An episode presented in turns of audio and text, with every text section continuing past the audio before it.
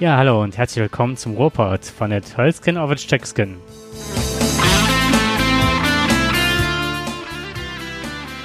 Es begrüßen euch zwei Tage vor dem spannenden Klassiko Jakob und Dirk. Oder Obomoyang und Usain Bolt. Ja, genau. Was war eigentlich deine beste Zeit über 100 Meter? Äh, acht Stunden, vier Minuten und drei.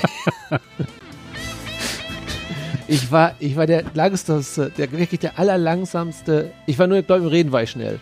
Aber im Laufen war ich sowas von schlecht. Boah, ich, ich hatte ja als sehr junger Mann sehr viel Übergewicht. Echt? Ja, ich irgendwie so zig Kilo. Also ich war ein, ein Meter im Quadrat. Ich war aber auch nur 1,58 groß und genauso breit. Ey, du bist ja ein Riese mittlerweile. Das ist voll, Ja. Da haben wir noch nie drüber gesprochen. Nicht über die dunklen Seiten meiner Jugend. Ja, wir hören mal wieder Blues for a Soldier von Person. Bei Jamendo zu finden unter Creative Commons Lizenz. Sollte man ab und zu mal erwähnen, ne? Damit Absolut. Nicht zu verwechseln mit Alan Parson Project. Oh ja, das war auch schon lange her, oder? Ah, sehr lange. Wenn wir schon über Jugend reden. Als wir beide noch dick waren. Du warst doch nie die. Aber doch, aber hallo. Mein Gott. Ja, ich hatte das Glück gehabt, in der Pubertät auf einmal ganz schnell zu wachsen. Äh, ich glaube, sonst wäre das äh, nicht schön geworden. Ich hatte schon so viel Übergewicht gehabt, das war die Currywurst- und Pommeszeit, Schaschlik, Nudeln, alles was. Macaroni, das war die Macaroni-Zeit. Kennst du noch diese Mirakel? Gibt's die eigentlich noch, Miracoli? Miracoli gibt's noch. ja, ne? gibt's ja, auch ja. noch, ne? Und, äh, oder Ravioli, natürlich auch noch aus der Dose. Ich glaube, wir hatten Eine ähnliche. die gleiche Ernährung. Ja, also- also die war schon sehr, also mit Sicherheit. Mhm.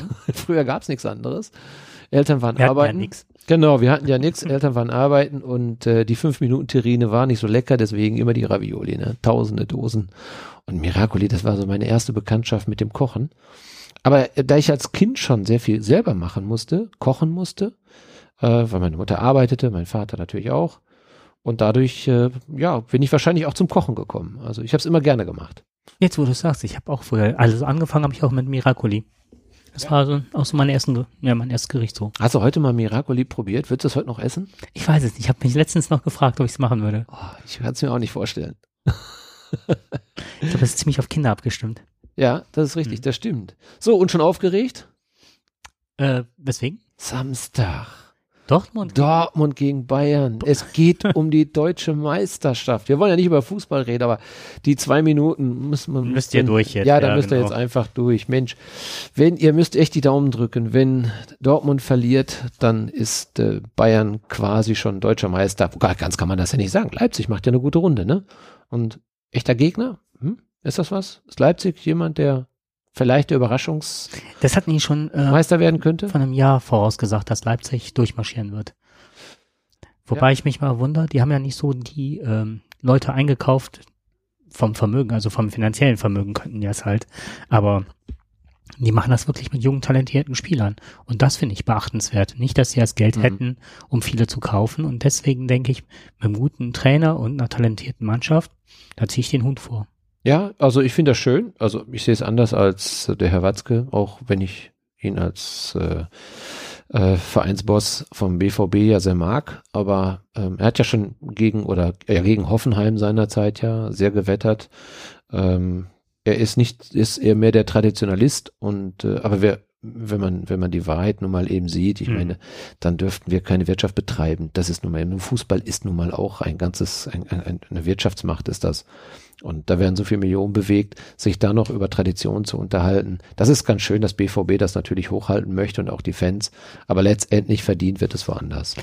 Und mal ganz ehrlich, äh, BVB ist an der Börse. Ich glaube, dass Ja. die gerade den Mund nicht so weit aufreißen dürften, was Wirtschaftsmacht und Genau. Gut, das sehen vielleicht die Mhm. Verantwortlichen vom BVB anders, aber das ist uns jetzt heute einfach egal. In äh, zwei Tagen geht's los und da wird möglicherweise schon die Fußballmeisterschaft entschieden und das wäre schön, wenn wir ein bisschen mal vielleicht über einen gewissen Zeitraum, von mir aus auch mit Unterstützung von durch mit Leipzig oder für Leipzig auch oder Hoffenheim, das ist mir egal. Es sind ja momentan gerade die Vereine, die nicht so in den drei Wettbewerben stehen. Ne? hm, Da- Nischenvereine halt, ne? Ja, klar, aber Mhm. man merkt jetzt gerade, Köln hat einen guten Lauf gehabt jetzt oder Frankfurt teilweise auch, Hoffenheim, ähm, auch äh, Berlin und wie gesagt Leipzig auf alle Fälle.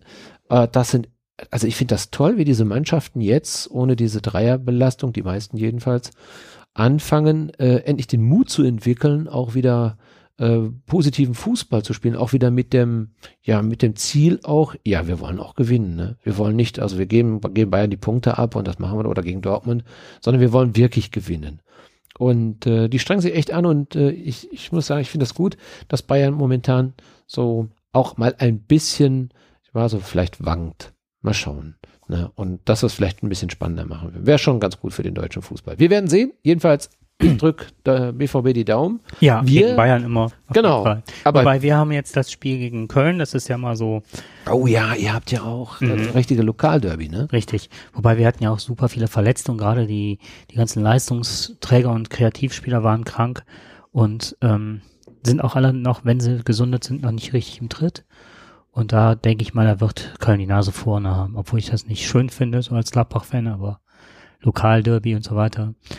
Nur hoffe ich einfach, dass das äh, limpflich abgeht, weil das sind ja immer äh, richtige Scharmützel, die da passieren. Ich habe ich hab heute von einer Statistik gehört, dass, ähm, und das ist ja auch so, Mönchengladbach spielt ja auch noch international mit. Und ähm, man hat festgestellt, dass zum Beispiel die äh, Sprints bei Mönchengladbach extrem niedrig sind. Als gegenüber anderen Vereinen. Also in dem letzten Spiel, ich weiß, gegen wo haben sie gegen letztens noch gespielt? Ähm, Hertha? Es kann sein. Hm. Jedenfalls, ähm, also die gegnerische Mannschaft hatte über 200 Sprints gehabt und Mönchengladbach nur etwas über 140. Daran erkennt man schon, und das ist die große Frage, können nicht die Leute? Sind sie nicht richtig trainiert? Ist ja die eine Geschichte. Oder dürfen sie nicht oder wollen sie nicht? Das Wollen hm, kann ich mir gar nicht mal so vorstellen, weil jeder Fußballer will gewinnen. Das dürfen, ich, man kann sich natürlich auch vorstellen, gerade wenn du so eine Dreierbelastung hast, dass du sagst, oder eine Doppelbelastung hast, dass das, komm Leute, wir können vielleicht in der Bundesliga nicht ganz oben mitspielen, aber wir können international, können wir wirklich auf uns aufmerksam machen. Schont euch ein wenig, nicht verletzt sein und so weiter geht ein bisschen. Oder wir haben so viele Verletzte, jetzt fangt nicht auch noch an, eventuell dann in die Verletzungsphase rein. Das, was ich mitbekommen hatte bei vielen Mannschaften, dass äh, die meisten Spieler Adduktorenverletzungen haben und die äh, sind äh, gerade durch diese Sprints bedingt, also durch ja. diese enorme Belastung beim Losrennen und noch mehr beim Abbremsen. Ja. Und bei diesem Abbremsen auch noch sich nach dem Ball drehen. Also die meisten, also wenn man es hört zurzeit, haben Adduktorenprobleme, mhm. die dadurch bedingt sind. Ja. Äh, Vielleicht versuchen sie sich in die zweite ähm, Halbzeit sozusagen zu retten, also in die Rückrunde mhm. und haben da vielleicht mehr gesunde Spieler als andere. Wir wollen jedenfalls hoffen, dass Borussia mhm. Mönchengladbach bald wieder auf die Beine kommt, also ich auf die Adduktoren. Und ähm, nicht unbedingt am 2.12., wenn wir beide sind wir im Stadion. Stadion. Ja, das ja. erste Mal im Dortmunder. Ich bin total gespannt. Ja. Vielleicht sollten wir das Aufnahmegerät mitnehmen. Das machen wir. Auf alle Fälle. Ja, kommentieren das Spiel. Es gibt ja einen BVB-Podcast. Ja, die haben das gemacht, was wir schon, die haben jetzt das gemacht, haben eine hohe, hohe Zuhörerschaft.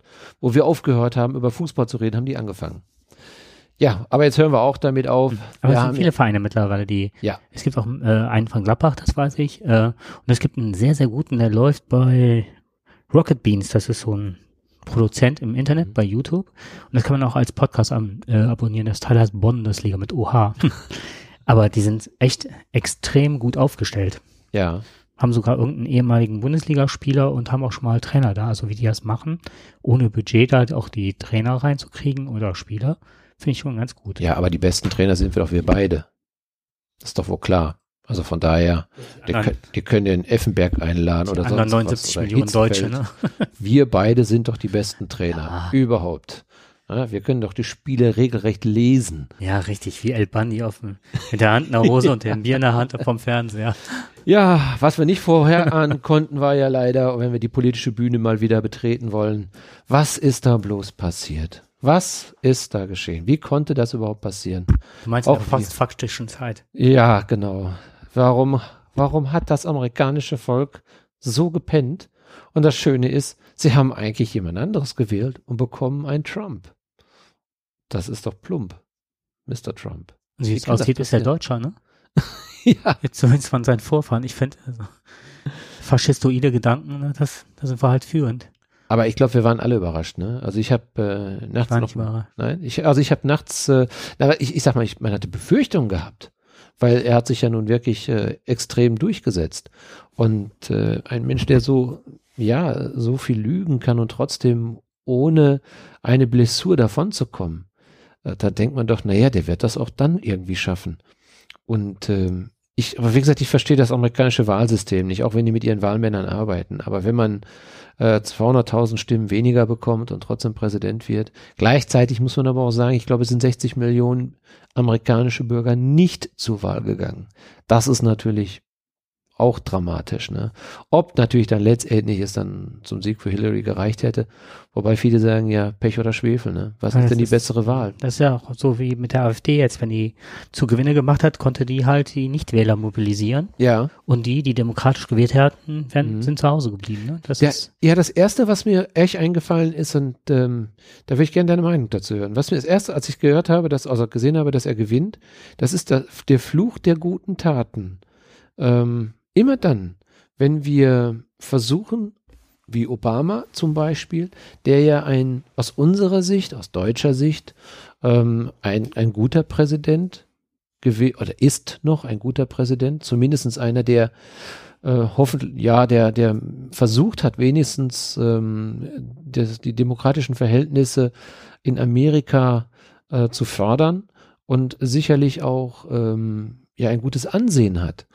Aber letztendlich war er nun, wie ist das, äh, ein Titel ohne Mittel, äh, war er ein Präsident ohne wirkliche Möglichkeiten. Ja, er hat ja nicht die Mehrheiten gehabt. Aber nichtsdestotrotz, das Gute, was wir vermeintlich sehen, hat möglicherweise auch dazu beigetragen, dass das Schlechte aus unserer Sicht kommt. Und wenn man sich die Weltpolitik mal anschaut, immer da, wo wir meinen, wir haben einen Erfolg des Guten bekommen, ähm, zeichnet sich das ab, dass noch nicht sofort, manchmal erst nach fünf Jahren oder nach zehn Jahren, dass sich genau aus dieser Entwicklung heraus das Gegenteil ergibt. Ne, und etwas Schlechteres, viel mhm. Schlechteres dann kommt. Es kommt nicht ein moderater Nachfolger oder Nachfolgerin. Nein, es kommt genau das Extreme, das Gegensätzliche. Das, was wir überhaupt nicht gehofft haben oder geglaubt haben, dass es kommen könnte. Aber es kommt. Und äh, das ist immer die Frage, ist die Mitte die bessere Wahl? Äh, ich glaube, das, was also problematisch in Amerika, so wie ich das verstehe, ist halt ähm, zum einen, dass, dass sie nach der zweiten Legislaturperiode eines Prä äh, Präsidenten immer den dringenden Wunsch haben, es muss sich gravierend was verändern. Da ist, immer so ein Links-Rechts-Wechsel, ne? Also, was weiß ich dann, ähm, W. Bush und dann kommt Obama. Dann hat man es früher war das ähm, Nee, aber es waren ja schon zweimal, also es war ja schon dreimal kam, hatten die Republikaner ja ähm, den, Bush war der. Nee, außer Clinton war dazwischen. Nee, Clinton und dann war der Vater. Ich meine, da war einmal der Schauspieler, der Reagan, dann kam, glaube ich, Clinton und dann kam, glaube ich, äh, zweimal Bush, ne? Ja, aber. Vater äh, und Sohn. Nee, die waren aber nicht hintereinander, die sind getrennt. Also, also es ist okay. immer Demokrat, ja, Republikaner, okay. also in letzter Zeit, soweit ja. ich das überblicken kann. Okay. Und die hat meistens auch zwei Legislaturperioden und dann kam halt der Bruch zur äh, anderen mhm. Partei. Aber ich glaube, dass die beiden ähm, die Link, der linke, das linke Lager der Republikaner, wenn man es so nennen kann, was dann eine Mitte ist, ähm, sich, ist eigentlich deckungsgleich mit den Demokraten mittlerweile. Die unterscheiden sich einfach nicht mehr so sehr. Mhm. Die sind ja alle abhängig von den Geldgebern. Also sind die alles die gleichen Lobbyisten. Und das ist ein Problem, glaube ich, dass die Leute einfach den Lobbyisten nicht mehr geglaubt haben. Und ich hatte ja diesen Podcast mit dem Brian ähm, aufgenommen. Mhm. Und der sagte, äh, man kann nur zwischen Pest und Cholera wählen.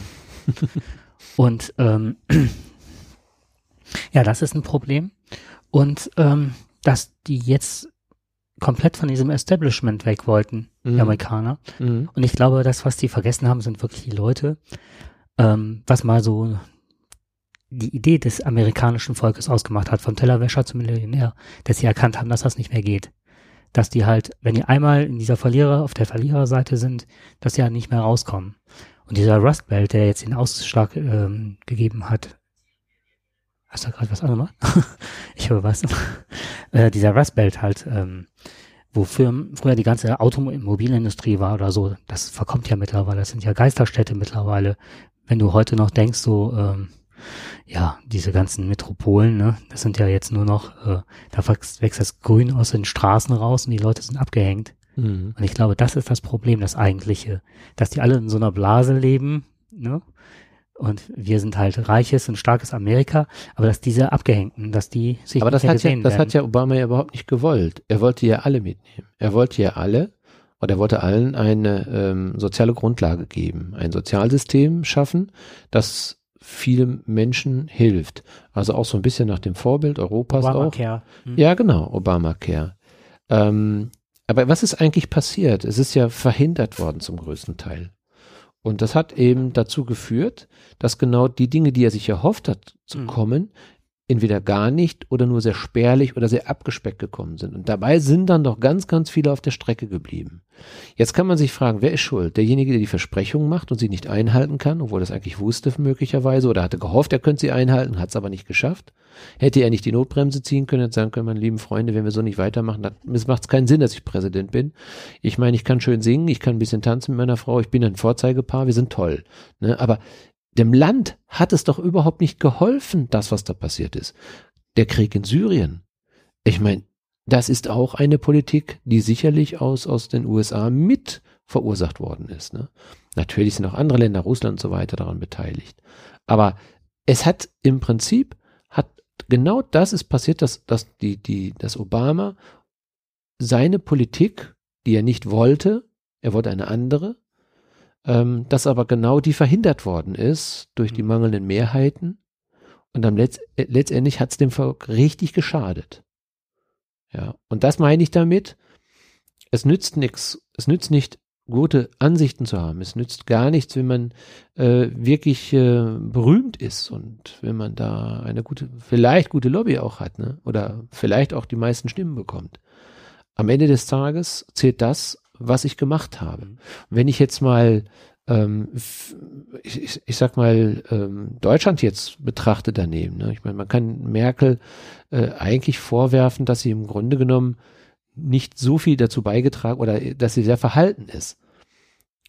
Aber in der Entwicklung hat sich diese goldene Mitte, die sie ständig immer wieder dieses Auslancieren zwischen links und rechts und so weiter, hat bei uns natürlich auch, hat uns ein bisschen Probleme geschaffen, aber diese gravierenden Probleme, ich hoffe natürlich Wir nicht, müssen die Ab Wahl Wobei abwarten. wir wissen nicht, Mhm. genau, wir werden die Wahl abwarten. Richtig, genau. Vielleicht Ich denke, werden wir dass, die gleiche Quittung bekommen. ich glaube, dass der, ähm, der ist zu sehr gehypt worden am Anfang. Das war mal so mein Gefühl, der Obama. Und zwar war das so, so der Heilsbringer. Der hatte ja was, fast was Jesuanes, ne? Also der erste Schwarze, der auch noch gebildet ist, ne? Der mit unheimlichem Charisma auftritt und im Grunde allen verspricht, dass es allen besser geht.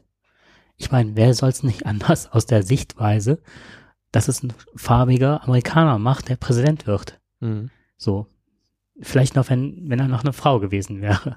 So, ne? Also das, war alles vereinigt, was man sich so an Offenheit, an Toleranz, ne?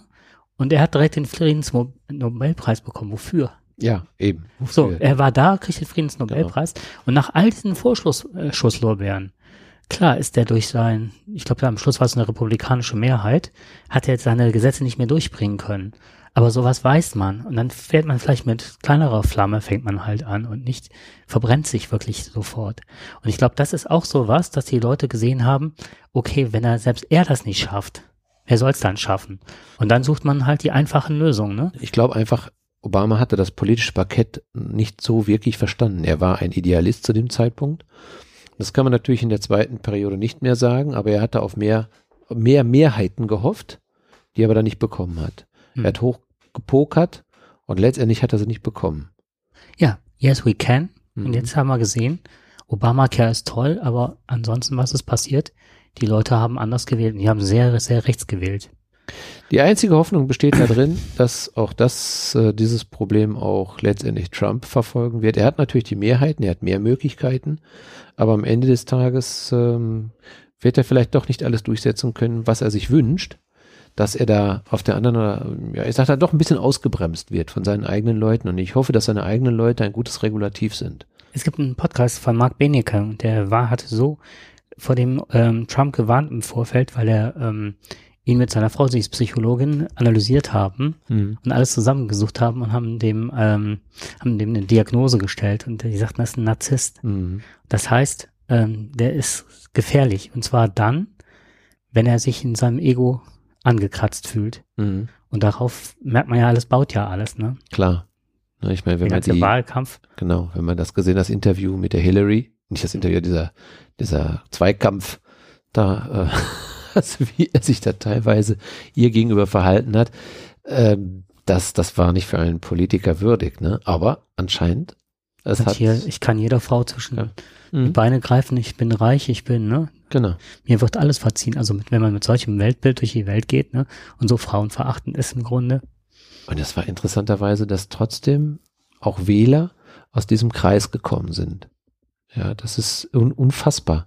Ja, Ja, weil da sehr oft vom, äh, vernachlässigt wird, so der Gedanke auch, dass es sehr viele Wählerinnen gibt, die dem äh, stark religiösen Spektrum angehören. Ja. Und das ist ja ein Weltbild, was fast deckungsgleich ist, ne? Heute das Interview, also die Pressekonferenz mit äh, Obama und Merkel gesehen? Nein, ein bisschen nicht, davon. nein. Ja, ich habe Das so ein bisschen am Rande mitverfolgt und äh, man muss schon sagen, das war eine Mischung, äh, ja, so aus aus, aus Sorge, ja oder so, ja so ein bisschen, ja wir, wir gucken mal, wo das hingeht. Ne? Also Obama, da hast du ihm schon angemerkt, äh, das war so ein gespielter Optimismus, war das. Ne? Es ist auch er ver- versucht, das zu, zu verkaufen. Ähm, es wird nicht so heiß gegessen, wie es gekocht wird. Und das ist so, das sind so, so die eigentlich schon so Entschuldigungsfloskeln. Ja, ich, ich weiß nicht, was da kommt. Ich kann euch das nicht sagen. Aber ich, ich bin sicher, er wird eingebremst werden. Aber das ist auch Ja. nur eine Vermutung. Mehr nicht. Wobei ich mich dann frage, was werden die Leute demnächst wählen, wenn die feststellen, ähm, dass er halt die Banken deregulieren will, dass er die ganzen drei Millionen Leute rausschmeißt. Das sind alles in erster Linie Leute, die auf dem Bau arbeiten. Wo will er die ganzen Arbeiter hernehmen plötzlich, ne? Also ja, klar. da, die, er schneidet sich richtig kräftig ins eigene Fleisch. Und dann, wenn die noch mehr enttäuscht werden, die Abgehängten, Mhm. wen wählen die dann oder was passiert dann? Ich finde, dass die ganzen Unruhen, die jetzt gerade passieren, sind ja schon äh, bezeichnend Ja. genug für den tiefen Riss in der Gesellschaft. Das wird wirklich mehr als spannend. Und was mich erschreckt, ist halt, dass ja überall so die Komparsen, die er in der Welt braucht, ja schon ein Gewehr bei Fuß stehen. Ob es Marie Le Pen ist in Frankreich oder Viktor Orban oder der Pole und Erdogan, wie sie alle heißen, ne? Die applaudieren ja jetzt schon und rollen ihm ja schon den roten Teppich aus. Ne? Ja, heute äh, gerade noch äh, im Spiegel Online irgendwo gelesen, ähm, Martin Schulz will sich als Kanzlerkandidat ins Gespräch bringen. Er ist ja gehandelt worden oder er wird ja gehandelt, dass er der neue Außenminister wird. Und jetzt heißt es schon, nein, nein, er will äh, der nächste Kanzlerkandidat werden. Ich bin mal gespannt. Ähm, ich habe so das Gefühl, die, der, ähm, dass man versucht hier einen Mann zu finden, der möglicherweise, also der klaren Worte.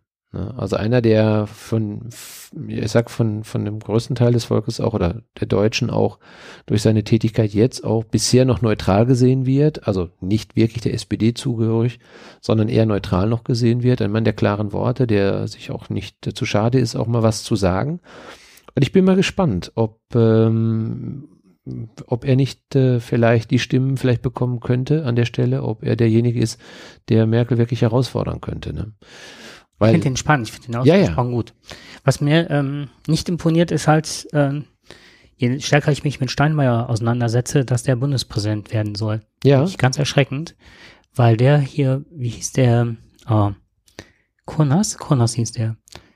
Der Mensch islamischen Glaubens, der wirklich mit dem islamischen Staat nichts zu tun hatte, mhm. oder Al-Qaida und der da dieses Waterboarding in Amerika hat über sich ergehen lassen müssen, der gefoltert worden ist, wo der Steinmeier keinen Versuch unternommen hat, den zurückzuholen und den da belassen hat und den Weiterhalter ausgesetzt hat, dass der auch an der ganzen Hartz IV äh, Entwicklung maßgeblich beteiligt war. Mhm. Ich finde, der ist kein guter Repräsentant für unser Staat. unter dem Gesichtspunkt ja, da gebe ich dir recht. Das finde ich sehr erschreckend. Also mir war das Mhm. gar nicht so bewusst. Ich habe da jetzt mal seine ganze Vita gelesen und denke einfach, der ist, ähm, nee, der darf nicht Bundespräsident werden. Aber schnell ist vergessen, ne? Daran Ja. wird sich keiner dran erinnern. Letztendlich ist das, was er heute macht, daran wird er gemessen und äh, Was mir zurzeit imponiert, ist ähm, Südkorea, dass sie eine Präsidentin haben, die ihrer Freundin das Geld zugeschachert haben, wo die Menschen millionenweise auf die Straße ja, gehen genau, und das sagen, ist richtig. das ist, Das wollen wir nicht, ne? das wollen wir nicht. Genau. Und das finde ich momentan unheimlich beeindruckend. Da sind ja Millionen auf den Straßen Ja. gewesen. Also das war schon sehr erstaunlich. Das hat mich auch Mhm. gewundert. Wir kriegen keine 500 Leute mehr zusammen hier. Dann habe ich gedacht, wir haben so viele Themen, die wirklich, warum muss die Telekom verdienen und da verdienen nur die Aktionäre? Aber wenn wir einen schnelleren Internetzugang haben, dass wir dann ausgebremst werden, dann heißt es, es lohnt sich nicht. Doch es lohnt sich, weil wir einen Auftrag haben, uns damit zu versorgen. Aber es geht ja darum, dass die Aktionäre nicht genug verdienen. Warum existiert denn die Telekom? Sind die nur für die Aktionäre da? Und mein Gedanke, der ist ein bisschen abstrus, aber der lässt mich seit paar Tagen nicht in Ruhe. Ich finde, man müsste in irgendeiner Transparenz, wie die Piraten das früher gemacht haben, nicht weil es die Piraten sind, sondern das System, dieses äh, Liquid Democracy, mhm. man müsste äh, mehrheitlich Themen aufstellen, die von den Parteien erfüllt werden müssen, anstatt umgekehrt, dass die uns über die Lobbyisten sagen, Autoindustrie und so weiter, was wir, dass wir das dumme Wahlvolk sind. Wenn wir sagen, wir wollen mehr Geld für Schulen, wir hätten gerne eine bessere Infrastruktur, wir hätten gerne, dass die Telekom uns allen schnellen Internetanschluss und so weiter und so und so viele Arbeitsplätze und Programm vorlegen müssen, wie man Hartz IV äh, ja aushebelt, dass man das nicht mehr braucht, dass es die Tafeln nicht mehr sein müssen. So, und das mal aufschlüsseln, das wollen wir. So, und dann dürfen die sich, das ist wie eine Ausschreibung, darauf dürfen die sich bewerben. So, und dann können wir halt überprüfen, schaffen sie es oder schaffen sie es nicht. Eine interessante Sichtweise. Ähm, ich weiß, da gibt es Themen zum Beispiel ne, mit. Ich, äh, ich, ich, ich denke gerade an den Valomat. Ja, genau. ich, ich weiß jetzt schon, was rauskommt bei dir. ja. ja, ist nichts Schlimmes. Nein, nein. Ähm, nee, nee, ich habe auch gerade gedacht, äh, du gibst die Themen ein, ne? Ja. Und dann hast du was, was ich, ähm, was weiß ich, wenn du das eingeben würdest, hättest du Linke, Grüne, ja. NPD. Ja. Es ist, ja. warum auch immer, es ist ja. immer. Immer erst Extreme, ne? Immer eine Extreme ist da. Weil es ist ja richtig die, die, was du sagst, die Verantwortung der Industrie. Ja, der, die ist ja, die ist ja, die muss, die muss einfach da sein und die muss auch einfach äh, klarer und deutlicher definiert werden. Na, dass ähm, auch da äh, der, der Staat also wirklich auch seine Unterstützung mit erfährt. Ne? Ich wusste gar nicht, wie viele deutsche große Firmen Interesse daran hatten, dass Trump gewinnt. Ich weiß jetzt nicht, welche, in der, das müsste ich mal nachschauen, vielleicht schaffe ich das in die Show Notes. Es waren Chemieunternehmen und so weiter, die den unterstützt haben aktiv. Hast du das mitbekommen mit New Balance? Nein. Dieser Sportmarkenhersteller, äh, der ist hingegangen und hat sich bekannt, dass er total äh, sich freuen darüber, dass Trump gewählt wird und danach haben extrem viele Sportler ihre New Balance Schuhe äh, in Müll geschmissen und haben die angezündet und das per äh, YouTube veröffentlicht. Diese Ice Bucket Challenge. Auch eine Form des Protestes. Oh, dann haben die doch keine Schuhe mehr zum Laufen. Sollen sie einfach keine neuen Schuhe mehr kaufen. Das ist doch auch schon mal etwas. Aber ähm, ja, Sollen wir ihn erstmal machen lassen? Wir werden es sehen. Ich hoffe, was anderes kann man jetzt eh nicht wir machen. Wir können nichts anderes machen. Aber eine schöne, interessante Idee war, es gibt zwei Möglichkeiten. Entweder wird er gemäßigt über vier Jahre, dann kommt er durch. Oder er haut jetzt am Anfang so auf die Kacke, dass man ihm direkt ein Verfahren anhängt, dass er enthoben wird seines Amtes. Genau. Ansonsten machen wir eine Extrasendung über Trump und dann wird er mit Sicherheit sofort abgewählt. Genau. Wenn unsere Millionen Zuhörer in Amerika die Augen geöffnet werden. Ja, haben wir denn ein bisschen Musik im Programm? Du hast heute was total Schönes rübergespielt. Moment. Ja, das ist. Äh, das war ja. Das Mad Pix Project. Genau. Genau. Ja, leider haben wir beide zu dem Künstler nicht allzu viel gefunden. Nee, nicht wirklich. Du hast den Namen? Äh, das ist, das ist gar nicht so einfach. Wir haben mal ein bisschen geguckt und wir haben auf Jamendo geschaut. Also hier steht nur geboren in München 1982. Seit den ersten Jahren schreibt er selber, habe ich Musik gemacht. Nach einer langen Pause im Jahr 2013 war es Zeit für eine Wiedergeburt in der Schaffung von Tanzmusik. Also habe ich mein eigenes Label DB Audition angefangen und meine ersten Tracks veröffentlicht, die euch hoffentlich gefallen. Also uns hat es gefallen. Ihr könnt mehr darunter finden unter www.madpix-online.de und äh, zu hören ist diese Platte auch auf Liquid Blue und ich würde sagen, du spielst einmal genau. ich warte noch auf. Du wartest noch auf die Hitparade. Wie war das mal? Dings fahr ab, wie hieß er? wer hat immer noch mal gesagt? Siehst du, ist mir das schon wieder. Roland fahr ab, aber nee. Irgendwas. Ja, alles klar. Okay. Dieter Thomasek. Fahr ab.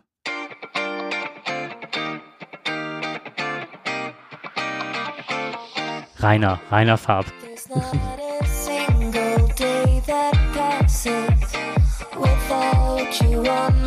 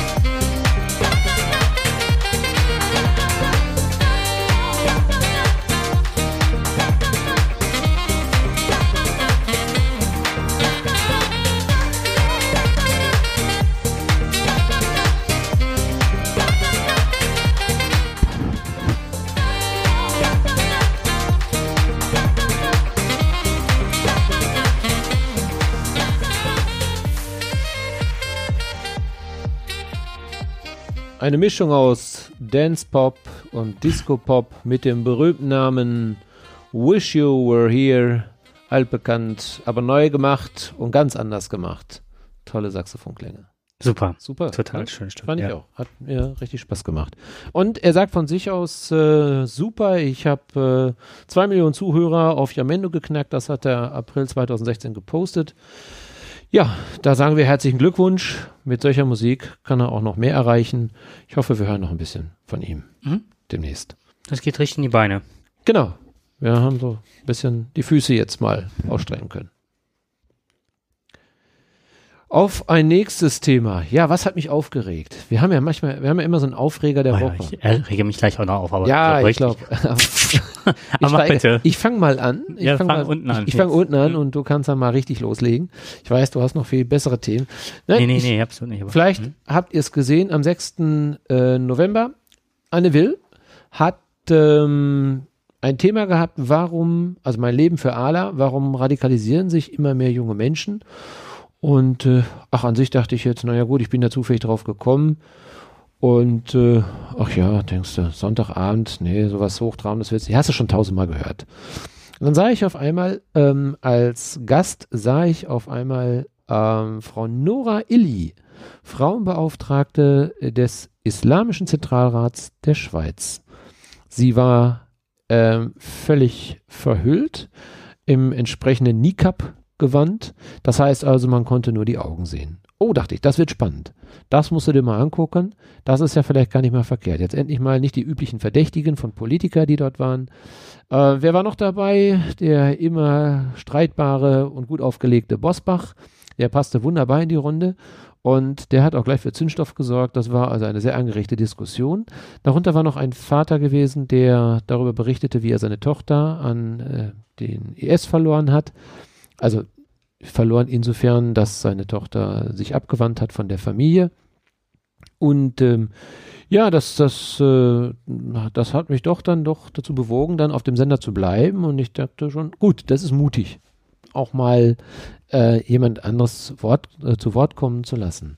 Ja, aber vielleicht war auch schon dieser Gedanke allein auch schon das, was äh, vielleicht kommen könnte. Und äh, ich hatte schon so eine Ahnung gehabt und kaum, dass die Sendung zu Ende war, äh, überschlugen sich die Ereignisse in den Medien. Und ähm, da wurde erstmal Anne Will wurde heftigst angegriffen, ähm, weil sie ähm, dieser jungen Dame, ich hoffe, ich weiß nicht genau, ob sie wirklich jung ist, weil sie war ja verhüllt, man konnte ja nicht sehen. Zum Alter hat sie jetzt nichts gesagt, aber ich gehe mal davon aus, sie war noch nicht so alt, aber jedenfalls der jungen Dame, Nora Illy, dass sie, ähm, dass äh, sie so verhüllt dort sitzt und letztendlich auch sicherlich ein bisschen propagandistisch natürlich ihre Thesen dann von sich geben konnte. Ähm, das haben einige der Anne Will übel genommen. Und ähm, gleichzeitig hat aber auch Nora Eli hat äh, danach auch nochmal einige Interviews gegeben und äh, sich darüber beklagt, sehr stark darüber beklagt, dass also die Medienberichterstattung nicht so optimal gewesen ist, einseitig und äh, sie dort auch falsch zitiert worden ist. Ähm, ich fand das ganz interessant. Mich hat es ein bisschen geärgert, dass so viele sich wirklich vehement, auch in einer nicht so feinen Art darüber geäußert haben. Auch die Bildzeitung war nicht so amused, aber das ist ja auch nicht unüblich, äh, die das als riesigen Aufreißer auch gleich gebracht haben. Sie hatten dann auch irgendwie gleich ein Bild irgendwann von der jungen Dame. Äh, sie war wohl mal irgendwann mal Punkerin, hat sich dann irgendwann entschlossen, sich dann doch ähm, dem Islam zuzuwenden. Und ähm, nein, was mich eigentlich da geärgert, um auf den Punkt mal zu kommen, was mich eigentlich da geärgert hat, wir haben eine Meinungsfreiheit und äh, ich stehe mal auf dem Standpunkt, eine Demokratie muss auch mal was aushalten können, wenn es nicht wirklich derart propagandistisches Material ist, dass ähm, jetzt Menschen direkt dazu äh, zum Dschihad aufruft, äh, in dem Islam, also in, äh, sich der IS anzuschließen, in Syrien äh, Krieg zu führen und so weiter. Äh, sie hat daraufhin angesprochen, nie wirklich es vehement dementiert. In einem anderen Interview hat sie es nochmal gemacht, hat also nochmal deutlich gesagt, dass sie das nicht richtig findet. Ähm, aber es war schon klar erkennbar, dass sie sich da, äh, dass sie es erklärt, dass sie sagte, ja, ich, wer bin ich denn, dass ich den Leuten vorschreiben kann, was sie zu tun und was sie zu lassen haben? Äh, eine deutliche Antwort wäre natürlich schöner gewesen zu sagen, nee, das finde ich auch nicht gut. Das hat sie vielleicht nicht in aller Deutlichkeit gesagt. Ähm, also der Aufruf wurde interpretiert, nicht wirklich gesagt. Und ähm, solange ähm, die, ich finde, solange wir noch im Rahmen unserer Möglichkeit oder im, im Rahmen der demokratischen äh, Diskussion sind, ja, der Meinungsfreiheit sind, sollte man und muss man das eben auch aushalten. Ich war jedenfalls sehr überrascht. Ich weiß nicht, wie siehst du das? Ich gucke mir die Sendung nicht mehr an. Ich habe die Schnauze so voll von diesen Sendungen, das kann ich dir gar nicht sagen. Kannst du mal bitte das Fenster schließen? Mir wird langsam kalt. Und bevor ich jetzt hier rumschreie, dass die Nachbarn das nicht hören. Ähm,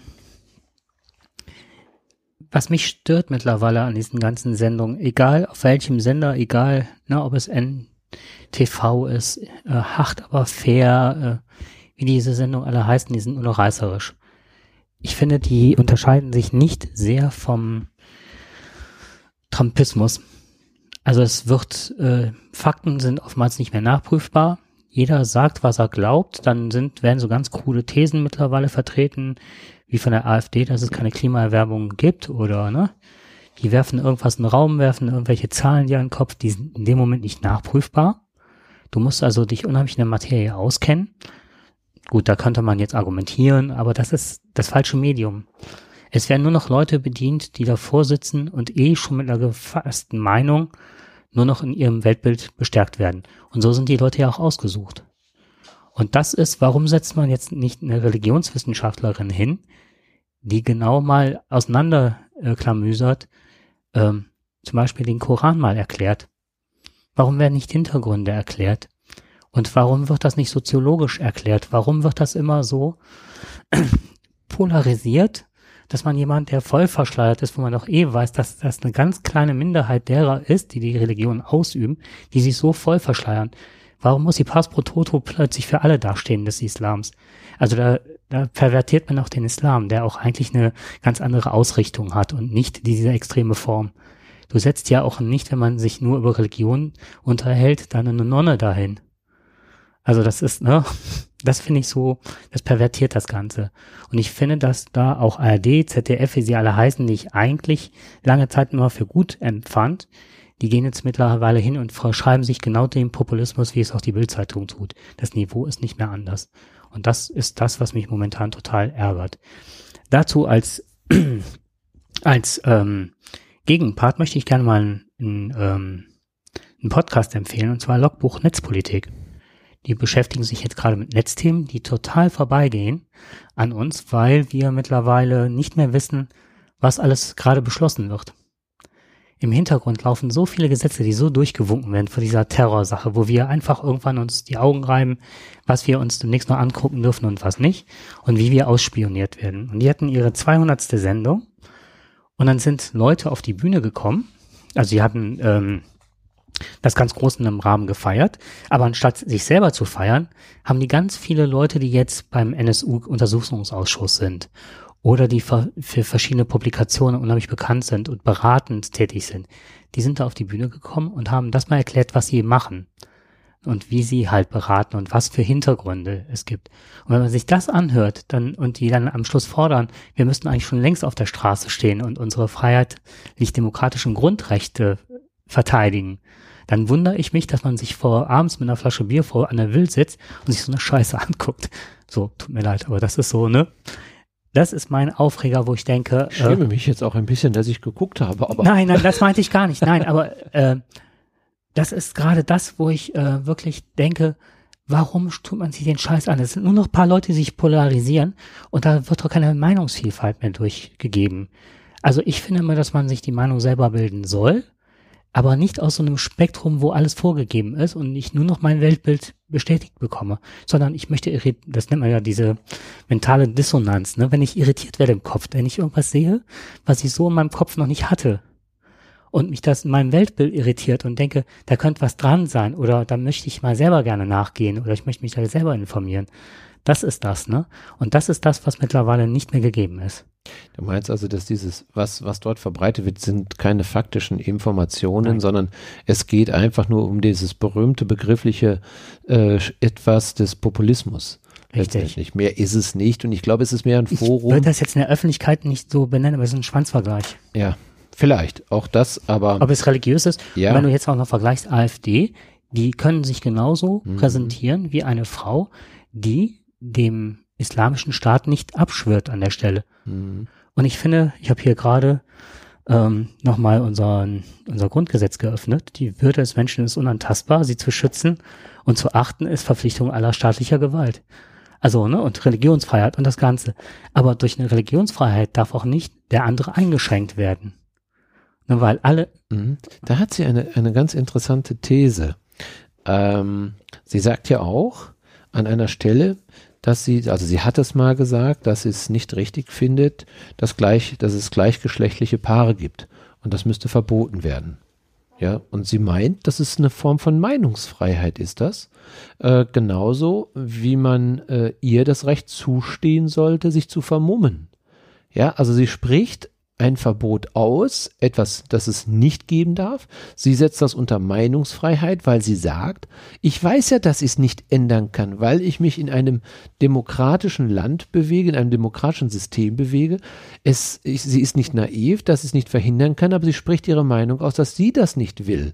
Genauso wie andere es aussprechen, dass sie sich nicht vermummen soll. Eine ganz interessante These, finde ich. Woran hapert's? Niemand darf wegen seines Geschlechtes, seiner Abstammung, seiner Rasse, seiner Sprache, seiner Heimat, seiner Religion, seines Glaubens, seiner religiösen oder politischen Anschauungen benachteiligt oder bevorzugt werden. Aber machen das nicht genauso unsere Politiker auch? Sagt nicht eventuell vielleicht jemand, sagt der Seehofer, gleichgeschlechtliche Paare gibt's bei uns nicht. Wollen wir nicht haben. Wenn er das sagt, dann sagen sie, ach, der blöde Seehofer wieder, ne? Der, also der, ich, der Urbayer da oben, ne? Der er Konservative. kind mit einer fremden Frau Ja, außerhalb seiner christlichen Gesinnung und von seinen Parteikollegen wieder weißt, worden ist. du weißt, dass man seine Wahrheit gerne mal etwas auch bewegen kann und biegen kann. Ja, aber äh, die Konservativen in unserer Gesellschaft und Seehofer sagt ja ganz klar, ein bisschen mehr rechts könnte es ja sein, damit die Rechten uns nicht überholen. Und äh, da ist er bereit, also auf den ihren Gleis, ich sag mal, ein bisschen mitzufahren und wird relativ radikal in seinen Au- Auffassungen, weil er Angst hat, dass sonst politisch wir noch mehr nach rechts rücken. Er, er behauptet also, wenn ich rechts bin und ihr mir folgt, dann wird das Volk, also wird Deutschland nicht noch mehr rechts. Also auch eine ganz interessante These letztendlich. Er behauptet das und keiner widerspricht ihm wirklich.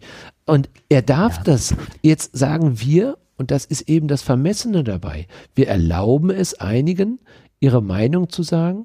Darauf reagieren wir. Wie du schön sagtest, da wird ein Vergleich je nach Größe. Der eine sagt es so, der andere sagt es so. Und Merkel steht da wieder in der Mitte in einer Haltung und so weiter und guckt links und rechts und da lässt mich doch mal alle in Ruhe. Ne? Also die macht das einfach dann, die, die, die schweigt das dann einfach aus. Sie sagt am besten gar nichts dazu. Das ist immer noch am besten dann. Aber er darf es sagen.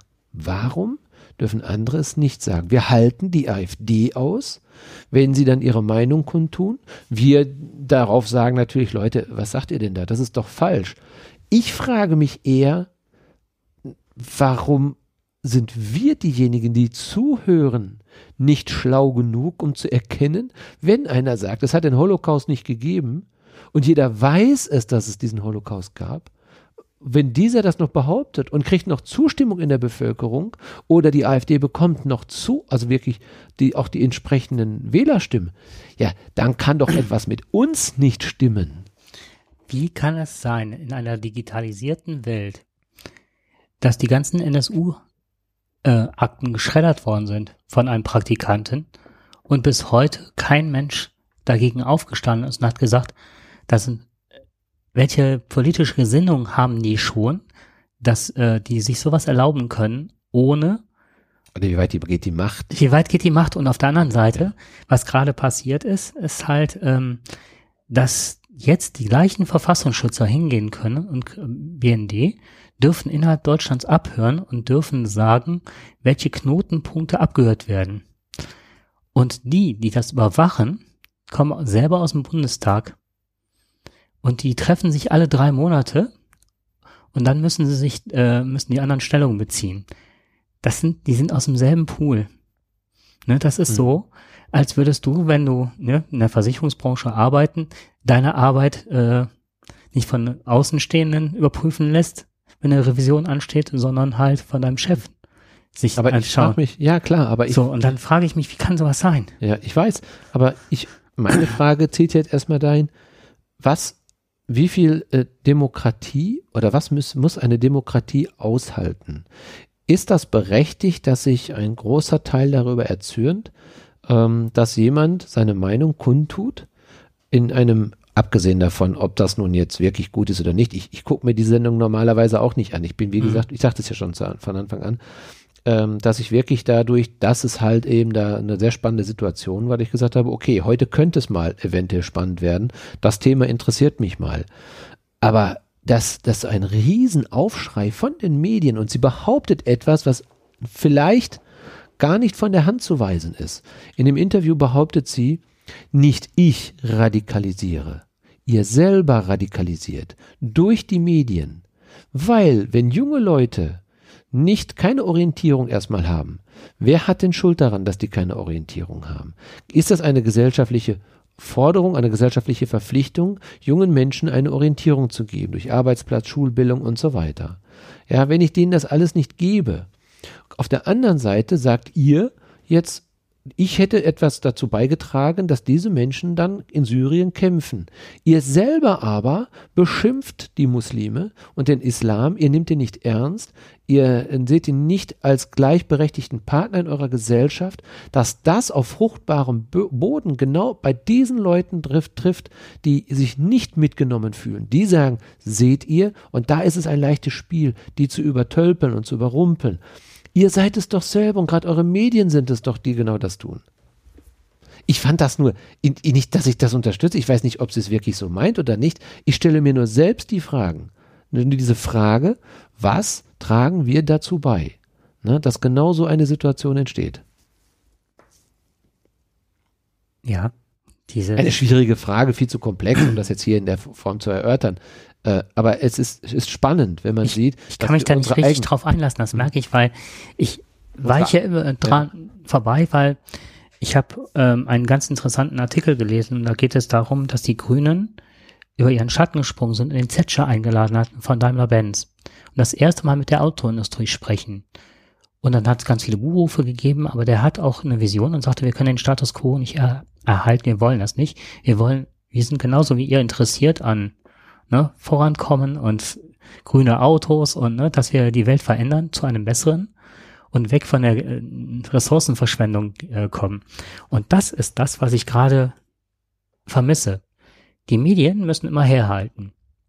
Und ich finde, was ich in einem Spiegel, was ich in der Zeit lese, in der Süddeutschen, das sind oftmals so grandiose Artikel, Spiegel weniger, aber Zeit, Süddeutsche, von mir aus noch die Frankfurter Allgemeine oder die Rundschau. Die sind so auf den Punkt und hinterfragen und stellen Meinungen gegenüber. Das wird ja gar nicht mehr wahrgenommen. Die Medien, mit Medien wird ja immer nur noch das, was polarisiert, meistens gezeigt. Ne? Und dann kommt das genauso. Der Vorwurf kommt von ihr an die Medien und es kommt von der AfD an die Medien. Und dann frage ich mich, wofür stehen die Medien gerade? Und so viele lesen gar nicht mehr die Zeitungen. Also wer ist mit Medien eigentlich gemeint und was ist gemeint? Und im Grunde wird da nur noch jemand durchs Dorf getrieben.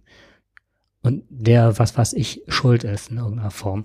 Für mich wäre es wesentlich wichtiger, dass die Leute statt Seehofer, der einen wirklich an einer Waffel hat in der Hinsicht, um das mal so deutlich zu sagen, weil wenn er die Medien richtig lesen würde, die Zeitungen, würde er feststellen, dass es so viele Studien darüber gibt, dass sobald man hingeht und rechtspopulistische Meinungen aufnimmt, dass man rechts überholt wird. Man ist nur der Steigbügelhalter für diese Parteien. Man verliert an Kontur, an Glaubwürdigkeit, weil die Leute dann hingehen und sagen, warum soll ich ein Plagiat wählen, wenn ich das Original haben kann? Und wenn die das schon anbieten als christlich-soziale Union, ne, sozial-christlich, wenn die das schon für gut empfinden, warum soll ich nicht direkt noch ein Stückchen weitergehen? Weil die werden es durchsetzen. Das finde ich sehr erschreckend. Und ähm, es gibt eine Sache, was ich auch hier gerade Anne will und so weiter. Es werden Behauptungen aufgestellt, zum Beispiel Kinder erschießen an der Grenze. Ah, ja, habe ich ne, bin ich auf der Maus abgerutscht oder so. Es gab eine Partei vor der äh, vor den ähm, vor der NSDAP. Da gab es eine Strömung, diese ganzen Begriffe äh, gezielt unter das Volk gebracht haben, so dass sie straßentauglich wurden. Und das Volk hat diese Begriffe aufgenommen und dadurch hat schon eine Radikalisierung äh, stattgefunden. Und wir bieten gerade für diese Radikalisierung eine Plattform. Und auch die Frau wird mit Sicherheit nie zugeben, also wenn sie sich nicht distanziert an der Stelle, würde ich das einfordern von ihr in der Sendung. Warum wird das nicht gemacht? Sie muss bekennen. Ja, doch, das hat der Bosbach schon herausgefordert. Also er ja, wollte von ihr eine klare Meinung. Erzählt, ne? Ja, ja, gesehen. klar. Sie Okay. ist, sie ist schon immer ein bisschen vage geblieben. Sie hat sich ähm, nicht immer aus der Affäre ziehen können. Das ist ja nicht immer ganz gelungen. Jetzt muss man noch dabei sagen, ähm, wenn mir der Gegenüber ähm, ja, ich sag mal, sehr aggressiv schon und der Bosbach war schon irgendwie auf 180 und äh, er hatte da einige Unterstützer. Das ist natürlich dann schwierig, dann äh, da noch Ruhe zu bewahren. Und ähm, aber sie hat diese Herausforderung angenommen. Ähm, ob sie es richtig gemacht hat, will ich nicht beurteilen. Ne, ich will das auch nicht unterstützen in keinster Weise. Was mich eben immer noch ärgert, schon wie das eben noch zu, Hm. Ja, nee, mich, ich was mich nur- einfach nur ärgert, ähm, dass wir, ähm, dass, dass es solche Reaktionen daraufhin gab. Und äh, wenn wir sachliche Bürger sind und wenn wir die Fähigkeiten besitzen, ja, uns von dem Populismus, der momentan uns äh, umgibt, wenn wir uns, wenn wir als Gesellschaft versuchen, dabei sachlich und objektiv zu bleiben äh, und dann ein, ein, ein Objek also einen objektiven Blick drauf setzen, dann muss man einfach sagen, es gibt immer zwei, vielleicht auch drei Meinungen, die man hören will, wenn andere das Recht haben, ihre Meinung zu äußern, die nicht weniger radikal sind. Ja, und das muss die Demokratie auch aushalten. Deswegen, nur weil einer eine andere Meinung hat als ich, gehe ich nicht gleich in den Krieg.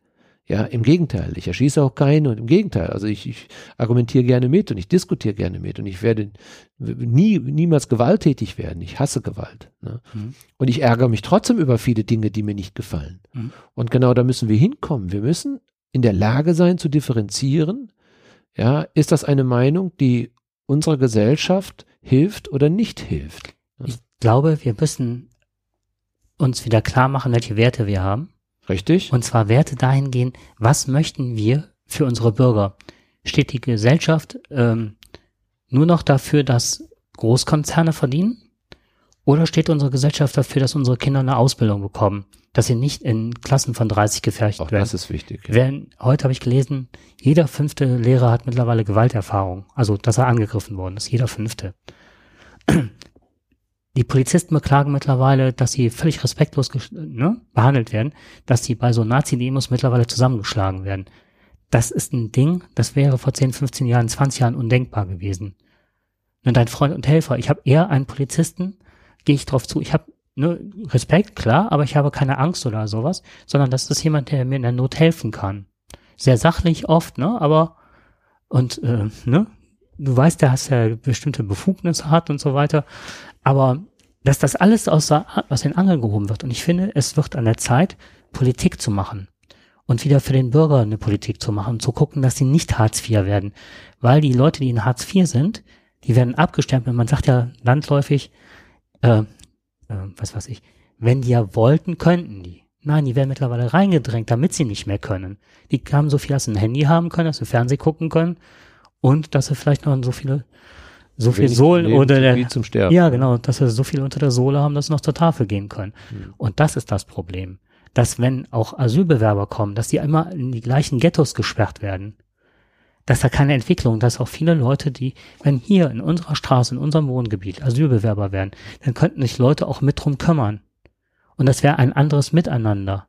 Die werden eingebunden, die hätten soziale Kompetenzen, würden die lernen oder unsere Kultur lernen, ne? Also das, was unsere Kultur ist, unsere Offenheit vielleicht mal spüren und nicht so dieses engstirnige Deutsche. Und die Politiker müssten anfangen, wieder Politik für Leute zu machen und weg von dieser scheiß Lobbyarbeit. Und ich glaube, das, was regiert, ist gerade die Angst. Die Angst davor, wirklich Entscheidungen zu treffen, zu sagen, ich stelle mich dahin und vor der ganzen Welt, ich finde es gut, dass wir die reingeholt haben, die Asylbewerber, dass die nicht ne, auf den Weltmeeren ertrinken. Und ich fordere von den anderen europäischen Ländern, dass sie uns helfen. Ansonsten seid ihr ja menschenverachtend. So, und ich möchte ganz gerne jetzt, dass die und die Richtlinien durchgezogen werden oder dass die Leute in Arbeit kommen, dass wir wegkommen von Hartz IV. Wie machen wir das? Der Cem Özdemir, als er jetzt diesen äh, äh, geholt hat, ne, hat er auch gesagt so, wir dürfen uns als grüne Politiker nicht mehr von der Angst regieren lassen. Wenn wir Ideen haben, können wir immer mosern, mi, mi, mi, mi, mi, ne? Aber wir müssen mit den richtigen Leuten sprechen. Und wenn wir uns das nicht trauen und auch nicht die Konflikte, wir wissen natürlich hat Daimler-Benz, sind die auch in Waffengeschäfte verwickelt. Aber wenn wir nicht mit denen reden und die nur angreifen, werden wir auch nie eine Veränderung herbeiführen. Und das ist das, was ich denke, es ist ein Stillstand mittlerweile. Die Leute müssen wieder Ideen entwickeln und ähm, Das Heft in die Dann Hand sind nehmen. wir wieder bei dem Flug der guten Taten. Das heißt, wenn wir in den letzten zwei oder letzten zehn Jahren halt eben die wunderbare Mitte hatten, die uns vielleicht nicht die Reform gebracht haben oder nicht möglicherweise diese Veränderung, nicht diesen ständigen Change, wo wir Menschen uns darauf einstellen müssen und einrichten müssen, vielleicht auch immer mit ein bisschen Beweglichkeit und Flexibilität, dass möglicherweise genau, wenn wir dieses, ähm, wenn wir genau dieses äh, nicht gegenpolige haben, Mhm. ne, mal da kommt aber jetzt aber rein, jemand rein. Ach, das war dein, Das war das war dein Öffner wieder, ne? Ja. Ja, wenn ihr die Musik im Hintergrund hört, das ist der Borussia Mönchengladbach Flaschenöffner. Der fängt sofort an zu singen hier, wenn eine Flasche aufgemacht wird. Ja, aber ich glaube, du hast das Richtige gesagt. Es ist äh, in, den, in den Attributen festzuhalten. Also die Sorge, die Angst der Menschen und letztendlich auch nicht mitgenommen zu werden. Wir müssen einfach ein bisschen mehr daran denken und äh, Wir müssen auch unsere alle. Angst verlieren. ja, unsere Angst wieder verlieren, auch vielleicht auch mal wieder ein bisschen mehr Stärke auch an der Seite zeigen, dass wir, wer, dass wir auch wer sind, ja, dass wir keine Angst haben Den müssen. Mut haben, auch mal verlieren zu dürfen. Ja, auch das. Und Das- zwar, wenn wir merken, äh, okay, da haben wir uns vielleicht zu viel vorgenommen oder die Partei wird abgewählt. Aber es ist konturlos mittlerweile. Die sind ja jetzt schon in der Planung wie die nächste große Koalition, weil sie Angst vor der AfD haben. Anstatt, wenn ich Kontur habe und sage, so und so machen wir das und so gehen wir, von mir aus verliere ich noch paar Leute. Aber ich zeige Kontur und das ist das, was, ähm, was mittlerweile verschwimmt. Das wird so breiig.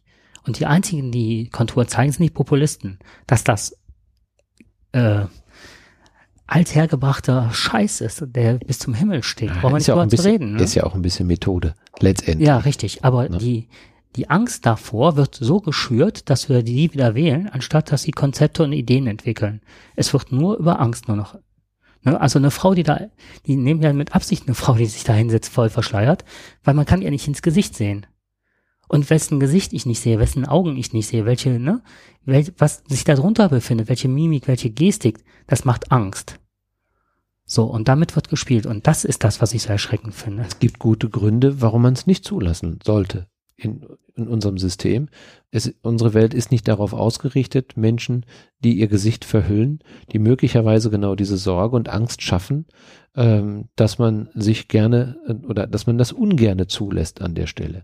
Und ich finde, wenn wir solche Regeln aufgestellt haben hier in diesem Lande, die können in einem Land, anderem Land ganz anders sein. Auch das muss man respektieren. Ja, Ja, und wenn das dort äh, die Regeln sind, dann ist es so. Wenn ich dann dahin fahren muss, dann oder dort leben will, dann möglicherweise äh, sollte ich dann gut beraten sein, diese Regeln zu befolgen. Ja, wenn das so gewünscht ist.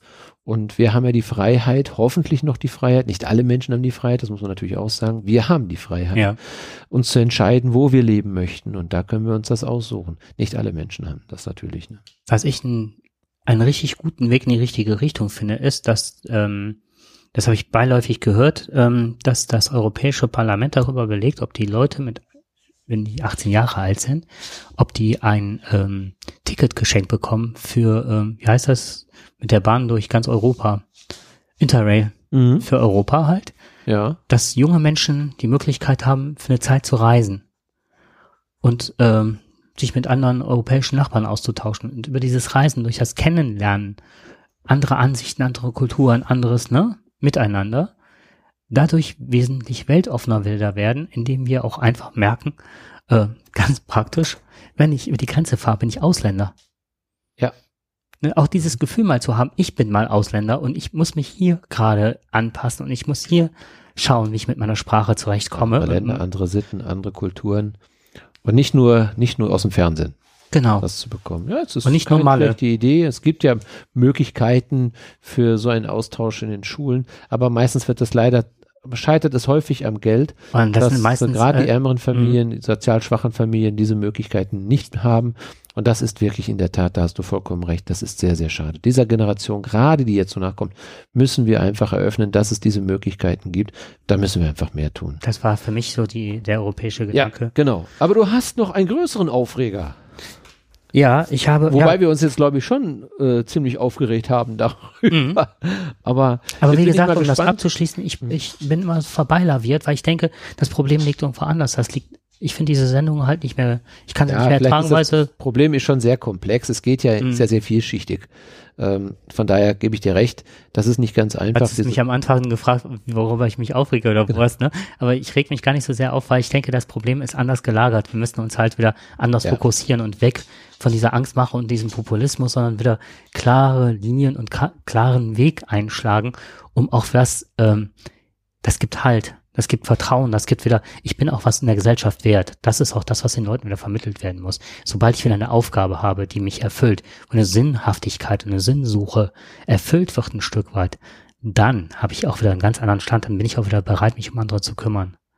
Aber das, was da läuft, das ist ja nur noch Wischiwaschi und alles ist möglich, im Grunde ist nichts möglich. Wie sagte eine gute Freundin, oder sagt eine gute Freundin mal von mir, ähm, ähm, die oftmals ist das Angebot zu groß und die Wahlmöglichkeit, so dass man sich komplett verliert in dem, was möglich ist. Und am Schluss stellst du fest, dass gar nicht so viel möglich ist, wie dir vorgegaukelt wird an Optionen. Und dann fällst du in ein Loch und merkst, ja, das ist zu viel gerade- Guten. zu viel ist gut nicht, für mich gerade alleine. Und Genau. das wird ja durchs Internet suggeriert. Ja, äh, einen Aufreger habe ich und zwar wollte ich einen Blog-Eintrag machen und bin dann aber irgendwie habe ich den nicht abgeschickt. Ich weiß aber auch nicht, warum ich den nicht abgeschickt habe. Ich habe in der letzten Woche beobachtet, dass ich, äh, wenn ich abends, ich war jetzt in letzter Zeit sehr oft abends, musste ich noch unterwegs sein. Und ich habe mindestens einmal pro Abend, wenn nicht sogar zweimal, letztens hast du mich sogar noch angerufen und mich gewarnt, dass ich eine andere Strecke fahren sollte, weil ein schwerer Unfall passiert ist, jeden Abend hier im Umkreis auf der Landstraße einen schweren Unfall erlebt. Und jedes Mal, dass irgendwelche Leute geborgen werden mussten mit Feuerwehr, Rettungswagen und sehr viele Schwerverletzte. Und ähm, was ich beobachtet habe und gezählt habe, war, ich habe in einer Woche elf Leute gezählt, die auf meiner Fahrbahn mir entgegengekommen sind. Elf. Von so halb mit dem Auto auf meiner Fahrbahn bis hin zu komplett, dass das komplette Auto, das ich ausgewichen bin, irgendwo gestanden habe in so einer Nische, um den vorbeizufahren, weil er noch nicht mal, weil ich gedacht habe, wenn ich jetzt äh, Lichthupe mache und hupe, dann wird er mir erst recht, dann wird er so ausweichen, dass er mir äh, ins Auto fährt. Und das war zum Glück eine 30er-Zone, weil derjenige, der junge Mann, seiner Freundin während der Autofahrt ein Video gezeigt hat. Also irgendwas auf dem Handy gezeigt. Ich gehe mal, ne? Mhm. Der hat jetzt den Lenkrad losgelassen, sich umgedreht und der Freundin das Video gezeigt. Ich habe einen gesehen, der mit einem Klemmbrett, so, so ein Transporter, der wohl seine nächste Route, der hat gar nicht mitbekommen, dass er komplett über den Kreisverkehr gefahren ist. Der hat wieder gesehen, dass da Autos im Kreisverkehr, der ist einfach drüber gedonnert. Und dann auf der anderen Seite, auf der Mittellinie ausgekommen. Forsches Fahren. Ja, wobei, und ich Aber weiß leider auch nicht, wie sehr viele, gefährlich natürlich. wie Ne? viele aufs Handy geguckt und getippt haben, wo ich gedacht habe, ey, du bist auf meiner Spur gerade. Und zwar mächtig. Hm. Ja, es ist eine große Umstellung, ist das erstmal, ähm, ich bin ja nun sehr viel unterwegs. Ich fahre ja sehr viel Kilometer im Jahr. Und äh, ich muss dann schon sagen, dass, dass ich froh bin, ein hoffentlich doch relativ großes und sicheres Auto zu haben. Das, darüber bin ich immer schon sehr froh. Ähm, es ist in der Tat so, auch ich hab, kann das bestätigen, dass sehr, sehr viele Unfälle passiert sind. Ich habe jetzt gerade vor, ja genau, an dem Tag habe ich Mhm. schon in einer Vollsperrung gestanden. Bin also an zwei Tagen quasi zweimal in eine Vollsperrung geraten. Das war ein echtes Highlight, war das gewesen, wenn man sechs Stunden nach Hause braucht. Und ähm, am nächsten Tag sieht die Situation nicht besser aus. Aber du hast recht, sehr, sehr viele sind, äh, also und das gerade in, in Fahrzeugen, wo man es nicht vermutet, arbeiten wirklich mit dem Handy. Ne, oder gucken auf so ein Tablet oder lesen Zeitung oder wie auch immer, aber oder trinken eine Tasse Kaffee, das mache ich ja auch. Ich habe ja auch meinen Becher da, ne? Aber man muss einfach sagen, es lenkt ab. Ja. Ne? Es lenkt ab und Hier im Kreisverkehr, ein paar Meter von hier, ist, Ja. da haben die ja so weiße Bordsteine. selbst das Navi einzustellen. Mhm. Ja, ich merke das immer wieder. Dann, dann berechnet das Mhm. Navi neu, auf einmal stockt es und das Problem ist, hat sich dann auf einmal, obwohl es ein neues Navigationsgerät ist, ein gutes Navigationsgerät sein sollte, hat sich auf einmal aufgehangen. Ja, und dann arbeitest du da ganz panisch daran rum, weil du die Strecke nicht kennst und du bist unter Termindruck. Ich habe auch gesehen, dass ich nicht mehr in der Spur war. Ne? Das muss ich leider auch sagen Mhm. einmal. Ne? Und äh, das, das, ich versuche mich immer wieder zu disziplinieren und auch immer wieder, nicht nur versuche, ich diszipliniere mich, ganz klar zu sagen, nein, das sollst du nicht, das darfst du nicht und lass lieber die Finger davon. Aber ich weiß auch, wie schwer es mir fällt, obwohl ich in meinem Fahrzeug gut eingerichtet bin, du weißt es ja selbst, Mhm. äh, Freisprechanlage und so weiter, alles drin. Und ähm, einfach um dort auch wirklich einigermaßen wirklich vernünftig auch äh, fahren zu können. Aber diese Technisierung in unseren Fahrzeugen, diese Übertechnisierung, das, was ich jetzt mittlerweile alles machen kann, ich kann ja SMS, wenn ich eine, eine Online-Verbindung habe, kann ich natürlich auch SMS auf dem Bildschirm lesen. Das kann ich alles machen. Man muss sich aber ernsthaft fragen, muss ich das wirklich haben? Brauche ich das? Ist das notwendig während der Fahrt bei 180, mal eben zu schauen, ob welche SMS gerade eingegangen ist oder WhatsApp-Nachricht? Nein. Der Typ, von dem ich gerade erzählte, der fuhr in den Kreisverkehr, ist dann, das ist ja mal so ein Abstandhalter, so eine weiße Bordsteinkante, ne, die ziemlich, also ist, ähm, was die konkav, geht dann hoch und dann ist er oben mit seinem Reifen draufgekommen das Auto drohte zu kippen und er las trotzdem noch sein Handy. Ja. Und dann frage ich mich, wie fern der Welt muss man sein, dass das Auto droht umzukippen und er fährt weiter. Also das, Ja. ich habe mich auch, ich habe auch schon eine, einen Punkt in Flensburg hier oder wo ist es, ne? Nein, das geht doch gar nicht. Doch habe ich, wegen, weil ich Du nicht. weil ich äh, aufs Handy, beziehungsweise ich bin von der Schule gekommen, ich habe dann einmal drauf geguckt und habe dann irgendwie über Siri eine Nachricht eingesprochen. Ich glaube, wir haben alle unsere kleinen Schwachstellen. Das Problem ist nur, ähm, dass wir sie alle haben.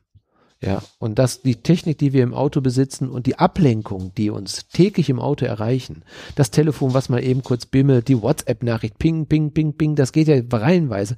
Und keiner, also kaum einer heute äh, ist davor gefeit. Ich wundere mich jedes Mal, dass ich drei, so alle 30 Sekunden zum Handy renne. Guck doch mal früher, ich wäre doch früher nie auf die Idee gekommen, alle 30 Sekunden zum Postkasten zu laufen. Das ist ein guter Vergleich. Ja, ich meine, aber heute rennst du dauernd hin, ne? Mhm. Und was, was den Verkehr betrifft, das erinnert mich immer an den, an den einen alten Witz da, äh, wo der im Radio hört, ein Geisterfahrer auf der A52 und er sagt, einer, Tausende. Tausende, ja genau. So ist das. Ne?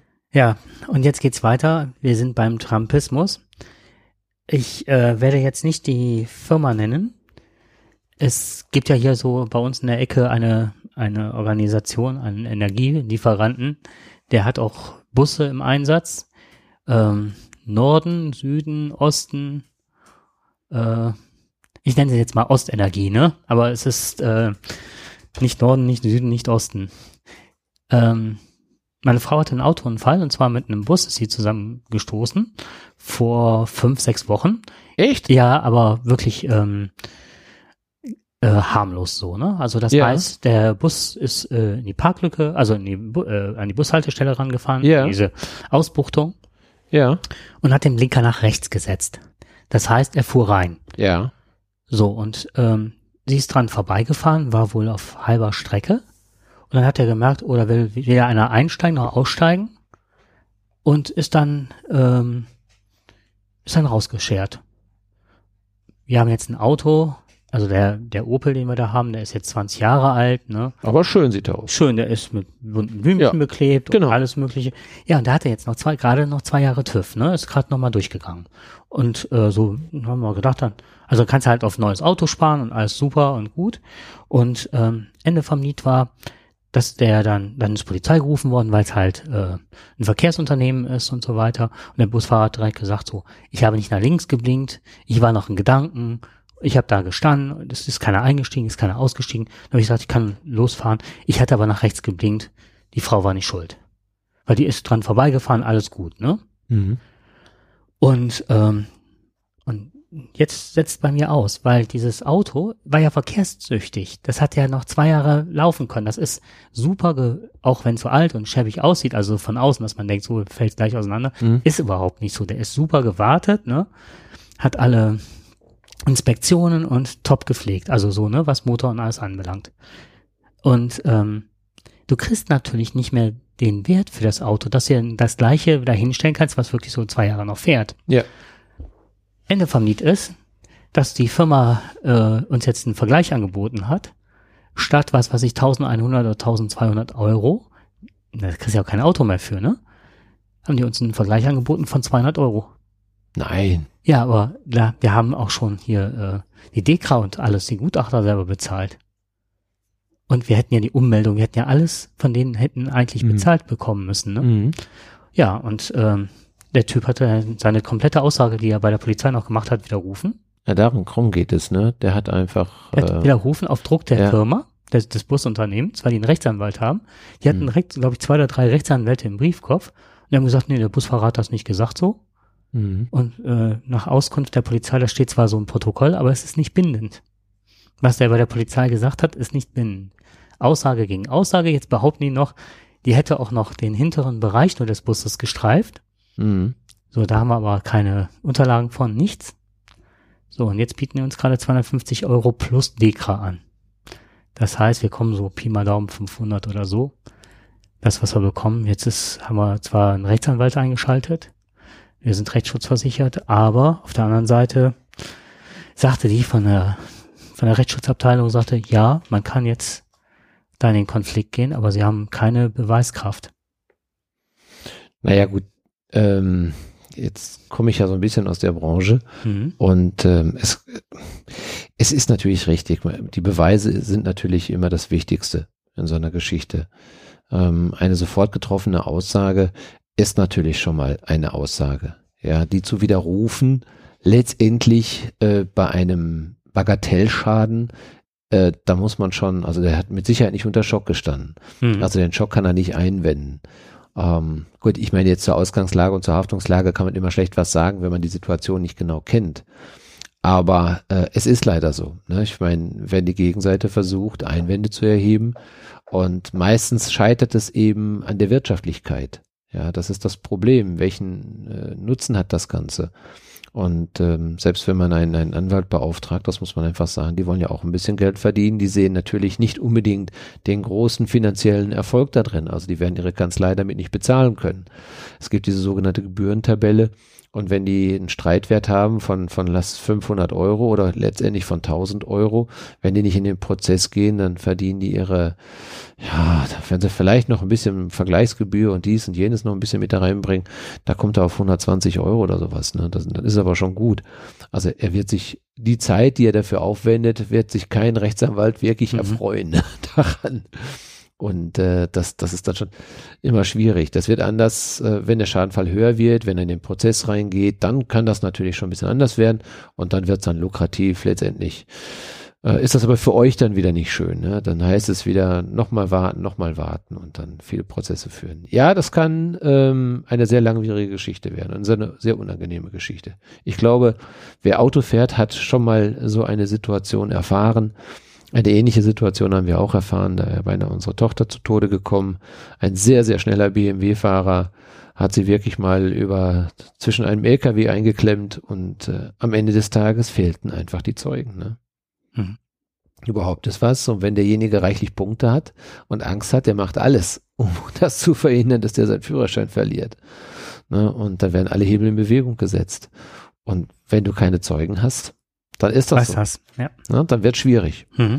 Naja, aber dann drücke ich euch die Daumen, dass es trotzdem. Ja, wir haben halt den Vergleich jetzt, wir haben die Summe nicht und haben den Vergleich erhöht, das wollte er jetzt, ne, der Rechtsanwalt machen. Was mich daran geärgert hat, ist, da sind wir wieder bei dem Bild, deswegen habe ich auch das angeführt, Mhm. ne. Es geht mir jetzt nicht darum, ob das Geld, ne, jetzt in dem Podcast, ob wir das Geld kriegen oder nicht an der Stelle, sondern es geht vielmehr gerade darum, also natürlich ist das toll, wenn wir es bekämen, ne. Es geht mir nur darum, was, wenn ich dir einen Schaden zufüge, ich mach dir was kaputt, ich hab da ne, an der Tür die Scheibe aus Versehen kaputt gemacht, dann bin ich doch bemüht, den Glaser zu besorgen, dass das relativ schnell geht, vielleicht eine Zwischenlösung zu finden, dass es bei euch nicht zieht oder dass da jeder reinkommt. Ne, also angenommen, ihr seid weg und ich mache euch die Scheibe da kaputt von der Tür oder sonst was, dann würde ich doch alles, alle Hebel in Bewegung setzen, dass du, wenn ich dir schon einen Schaden zufüge, dass du den zum einen ausgeglichen bekommst, dass da nichts passiert und dass ich eine Übergangsmöglichkeit biete. Das ist mein Anliegen. Ne? Ja, in unserer Aber- Gesellschaft ist das anders. Das, das kommt immer darauf an, wenn ich, ähm, wie man betroffen ist, wer betroffen ist. Ähm, wenn es ein Fremder ist, den ich schädige, ähm, dann habe ich erstmal das Problem, dass der möglicherweise mir mehr Geld aus der Tasche ziehen könnte, als ihm vielleicht zusteht. Ja, und die Versicherung heißt ja berechtigte Ansprüche befriedigen und unberechtigte Ansprüche abwehren. Und ähm, das ist gar nicht mal Sinn und Zweck der Versicherung, das so zu tun, weil die haben häufig gar kein Interesse daran. Denn wenn die diesen, ja, ich sag mal, diesen Prozess führen, kostet die das enorm viel Geld. Denn ein, ein langgeführter Schadenfall kostet mehr Geld, als wenn du einen Schadenfall innerhalb kürzester Zeit abwickeln kannst. Vor allem, wenn die Sach- und Rechtslage normalerweise klar ist. Das ist der Versicherung am liebsten. Da geht es gar nicht mal so sehr um die Höhe. Es geht einfach nur darum, so schnell wie möglich die Sache zum Abschluss zu bringen. Du hast einen zufriedenen Kunden und möglicherweise ist der Anspruchsteller auch mal irgendwann dein Kunde, weil er sieht, Mensch, bei denen klappt das gut. Ja, also die Schadenbearbeitung ist das Aushängeschild der Versicherung. Und wenn sie es vernünftig betreibt, wird sie also auch zufriedene Kunden hinterlassen. Das möchte sie gerne, aber das klappt nicht immer. Und das liegt ja jetzt hier sehr an diesem Unfallgegner, der möglicherweise nicht diesen moralischen, äh, das, das moralische Erlebnis für sich verbucht, zu sagen, okay, ich habe hier einen Schaden verursacht oder vielleicht, wie du schon sagst, vielleicht er unter Druck gesetzt oder wie auch immer. Aber das ist ja alles spekulativ. Ne? Letztendlich, er hat die Aussage zurückgezogen. Und das ist nicht fair. Ne? Das ist dann nicht fair, wenn man weiß, dass jemand dort zu Schaden gekommen ist, einen hohen Schaden hat und äh, den er möglicherweise jetzt nicht ersetzt bekommt. Denn letztendlich, er muss ja so oder so, es geht ja nur darum, kann er den Schadensfreiheitsrabatt möglicherweise so weit oder kann er den Schadenfall eventuell zurückzahlen, dass der Schadensfreiheitsrabatt nicht belastet wird. Darum geht's ihm ja letztendlich. Er sagt, okay, ich bezahle das vielleicht, aber wenn wir jetzt hochkommen, dann wird's richtig teuer. Ne, unterm Strich. Und dann mache ich das lieber so. Ich knechte daran so lange rum, bis ich den Schadenfall irgendwo runterkriege. Aber das hat für mich noch eine ganz besondere Bedeutung Ein bekommen. ganz und böses zwar, Geschmäckle hat das, ne? ja, das so richtig. sieht. Und zwar, ähm, ich habe ja nur noch zwei Wahloptionen. Entweder passe ich mich jetzt irgendwann diesem Trend an oder ich gehe weiter meinen Weg wie bisher, dass ich so bleibe. Aber wenn du dann immer das Gefühl hast, du wirst benachteiligt und du kämpfst immer gegen Windmühlen, das ist ja, also du hast ja immer so eine, das ist irgendwann das Gefühl einer übermächtigen Macht, ne? Aber haben Das wir das momentan nicht alle in unserem täglichen Leben? Ist das ja ständig. Genau, Ich ich meine, glaube, das- wo du mit der Telekom, also ob du im Krankenhaus rein, ins Krankenhaus reinkommst, ob du wie der Telekom, ob du sonst irgendwie in deinem Provider-Anbieter, überall ist irgendwo immer nur erstmal ein Problem. Ne? richtig, und du kannst dich immer nur wehren, indem du halt eine breite Öffentlichkeit herstellst. Mhm. So, und ähm, die kann das vielleicht jetzt, ich nenne keine Namen, hier meine Schule hatte einen Provider und der, äh, wir bezahlten einen gewissen Obolus und die wollten uns nicht einen anderen Vertrag, obwohl wir da seit zehn Jahren oder so mittlerweile ist die Schule bei diesem Provider und die hätten noch nicht mal einen Nachteil. Wir hätten sogar Mhm. äh, die gleiche Summe, wir wollten nur mehr Festplattenspeicher. Das haben die nicht gemacht. Und wollten uns dann irgendwas aufdrücken von drei, das drei bis vierfache, nur weil wir innerhalb der Zeit wechseln. Wir sind Kunden seit zehn Jahren und Mhm. es ist nur eine Umstellung, gleicher Preis und alle anderen bekommen per se das, was weiß ich, das Zehnfache an Speicher. Und wir haben nur gebeten, den Speicher zu erhöhen. Dann hatten sie uns den Speicher, ne, das würden sie nicht machen. Und dann bin ich über Twitter rangegangen, große Öffentlichkeit herstellen. Das ist halt ein bekannter Provider halt, ne? Und hab dann gesagt, so, das ist immer so, ich sag, das war nicht die Telekom, aber wenn es Telekom wäre, würde es heißen, Telekom hilft, ne, mit, ähm, mit so, so einem Back, nee, nicht Backslash, wie heißt das, dieses Gatter halt, ne? Und ähm, dann habe ich das dann da so angegeben und innerhalb von ein paar Minuten hatten wir mehr Speicher. Aber du musst die sozusagen öffentlich richten, dass du überhaupt einen Erfolg hast. Das geht nicht über den Mitarbeiter im, im Callcenter oder so, ne? Mhm. Und das sind so Sachen, wo ich denke, das darf so nicht sein. Ne, also, Ja, wir ärgern uns ständig über viele Dinge. Wir werden herausgefordert. Und äh, manches könnte vielleicht ein bisschen besser gehen, wenn wir ein bisschen netter und vernünftiger miteinander umgehen. Aber jeder hat eben eine Interessenlage und das ist das, was uns bewegt. Ne? Dass diese Interessenlage sie ist häufig gegensätzlich und wozu man dann teilweise bereit ist, das ist dann äh, es ist im die- Grunde die, oftmals das Ergebnis. die dessen. Gewinnmaximierung Mhm. auf Kosten anderer, die einen berechtigten, äh, ja, ein Recht haben im Grunde. Ja. Gut, aber du hast ja recht. Ich meine, die moralische Seite sollte schon auch bei allen äh, finanziellen Schaden oder bei allen äh, Interessen auch, aber moralisch gesehen sollte schon bei uns ähm, diese Wertigkeit vorhanden sein, auch dem Grundsatz zu folgen, der in unseren Bedingungen auch in dem Gesetz steht, der berechtigte Anspruch ist zu befriedigen. Mhm. Ja. Und das ist, und das sollte auch so sein. Ja. Und daran sollten sich auch alle, unser Gesetz gibt alles her. Mhm. Aber wenn die Menschen sich nicht darin bewegen, dann wird schwierig. Ja, und Vorurteile natürlich auch. Ne? Das ist auch immer so eine Geschichte. Ich erlebe das ja gerade so ein bisschen mit dem Sozialamt. Wenn du hingehst, du möchtest für deinen Liebsten deiner Familie oder für jemanden aus der Familie etwas erreichen, dass er eine vernünftige Grundlage hat, weil er halt eben durch, durch Krankheit in ein Pflegeheim kommt. Und dann stehst du auf einmal da und äh, das, das also, dass du nicht die ganze Welt beklaut hast, ne? dass du nicht das, das Geld der Oma verzockt hast und so weiter. Das ist das Erste, was unterstellt wird. Komischerweise fällt man aber auch in diesen Rhythmus rein, dass man sich im ersten Moment auch irgendwo ertappt oder sowas.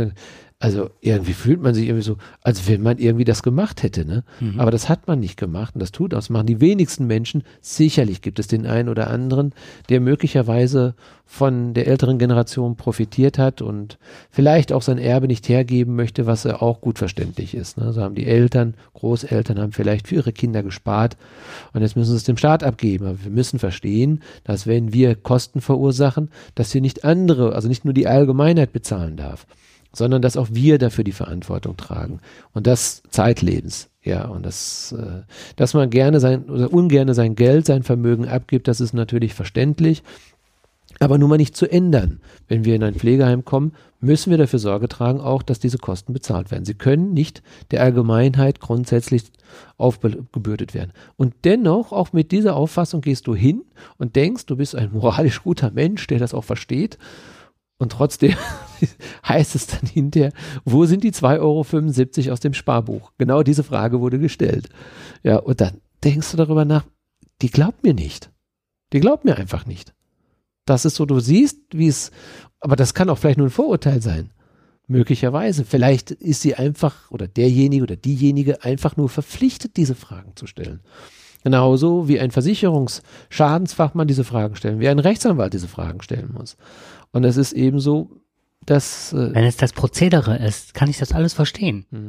aber, aber- wir steht, manchmal wissen wir nicht, ob es das Prozedere ist oder ob es das ist, was man von uns denkt. Hm. Ne? Vielleicht kann ich irgendwann mal was über ähm, Krankenhäuser, da habe ich jetzt letztens auch, wie du mit Altenheim, habe ich jetzt Ja. ein paar ähm, notgedrungen ein paar Erfahrungen mit Krankenhäusern machen müssen und ähm, habe gedacht, wenn das unsere medizinische Versorgung aktuell ist, wie mit Menschen in Krankenhäusern verfahren wird, dann muss sich da entweder schleunigst was ändern oder das geht echt den Bach runter. Lass uns darüber mal einen eigenen Podcast machen. Mhm. Ich glaube, das ist ein Thema, was sehr armfüllend sein wird und wenn wir einige Das machen wir heute nicht auf, nein. Und ich glaube mal, das wäre auch vielleicht dann noch mal ganz schön. Vielleicht kriegen wir auch mal Reaktionen darauf. Mhm. Ähm, es gibt in der Tat dort äh, darüber viel zu berichten. Und das Und- ist ja nicht weit auseinander, was du erzählst mit, Ja, mit genau. dem Altenheim. Also das, Richtig. dieser soziale Aspekt unserer Gesellschaft geht echt den Bach ab. Ja, das ist richtig. das Stimmt. Okay. Aber das sollten wir wirklich noch mal machen, einen eigenen Podcast. Ich habe auch noch einen kleinen Aufreger, nur einen ganz kleinen Aufreger, aber der mich schon ein bisschen gestört hat, um dann auch zu unserem letzten Aufreger des Abends zu kommen. Ähm, ich habe vor einiger Zeit habe ich ein, äh, ach, du hast ja auch noch einen. Ein, aber egal. Hm? Ja. Aber, Wir haben noch zwei. Hm. Genau, ich habe noch einen kleineren. Heute ist der äh, Jakob für die größeren Aufreger zuständig.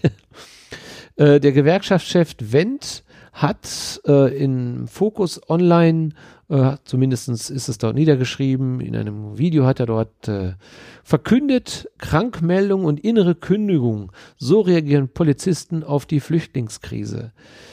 Ja, da hatte ich dann den Bericht gelesen und ich habe gedacht, na ja, das ist ja auch wirklich so. Ich meine, die Polizisten sind aus unserer, ich, ich finde schon, die Polizisten sind momentan wirklich arme Schweine. Ne? Was die an Schichten schieben müssen, das ist nicht mehr menschlich. Und das darf auch nicht sein, da muss etwas getan werden. Komischerweise habe ich diese Botschaft aber, ich glaube, vier oder acht Wochen vorher gehört, dass sich die Polizei, genau auch er hier, maßlos darüber aufgeregt hat, dass die ganzen Hooligans letztendlich, gerade die bei, wegen den, im, im Fußball, also gerade dann, wenn die, äh, wenn die, wenn die Risikospiele sind, dass sie so viele Polizei abstellen müssen. Köln, Mönchengladbach, Düsseldorf, Bremen. Dortmund, Schalke, Bremen, Hamburg und so weiter. Hunderte Schaff, Hundertschaften da wurden abgestellt, um wirklich, die haben sich maßlos darüber beklagt, so viele Überstunden zu machen. Dann, also sie, sie beklagen sich darüber, das ist richtig, aber ist es wirklich fair, an der Stelle wirklich zu sagen, also morgen machen was mit den Hooligans, morgen machen was mit denen, dann müssten sie wegen den ganzen Demos dahin. Ja, das ist richtig. Aber ein Aufreißer daraus zu machen, die Flüchtlingskrise, ich weiß nicht, warum sie wegen der Flüchtlingskrise dauernd Hundertschaften abstellen müssen. Das habe ich nicht gesehen. In Köln waren sie ja nicht. Ne? Wenn sie da mal abgestellt hätten, dann wäre es ja noch klar gewesen und gut gewesen. Aber da waren ja keine Polizisten. Warum werden, klar, sie werden von den, natürlich, von den, von den Heimen werden die dort, da von den Unterbringungen werden viele abgestellt. Das ist richtig. Viel ist es aber auch, dass es private Unternehmen sind, die dort stehen. Weniger die Polizei. Und so häufig hat die noch nicht gehandelt, denn so viele Molotov-Cocktails hätten nicht ihren Weg in die Häuser gefunden. Dann an der Stelle. Nein, und, das ist nicht richtig. Das ist falsch, finde ich. Das ist zum Beispiel so eine populistische Meldung, um zu erreichen, dass die Ziele der Polizei erfüllt werden. Aber da muss ich sagen, Ziel verfehlt. Das ist nicht fair. Ja, hier eine Gruppe zu nehmen, die eh schon in unserer Gesellschaft momentan nicht das Ansehen hat. Und da hätte ein Herr Wendt, äh, Gewerkschaftschef, hätte dann diese soziale Verantwortung haben müssen, zu sagen, okay, wir haben die, die und die, die uns momentan viel Kraft kosten. Vielleicht auch die Flüchtlinge. Aber nicht alleinstehend. Das war nicht richtig an der Stelle. Ne? Und das fand ich nicht gut. Von Hooligans wurde hier nicht mehr gesprochen.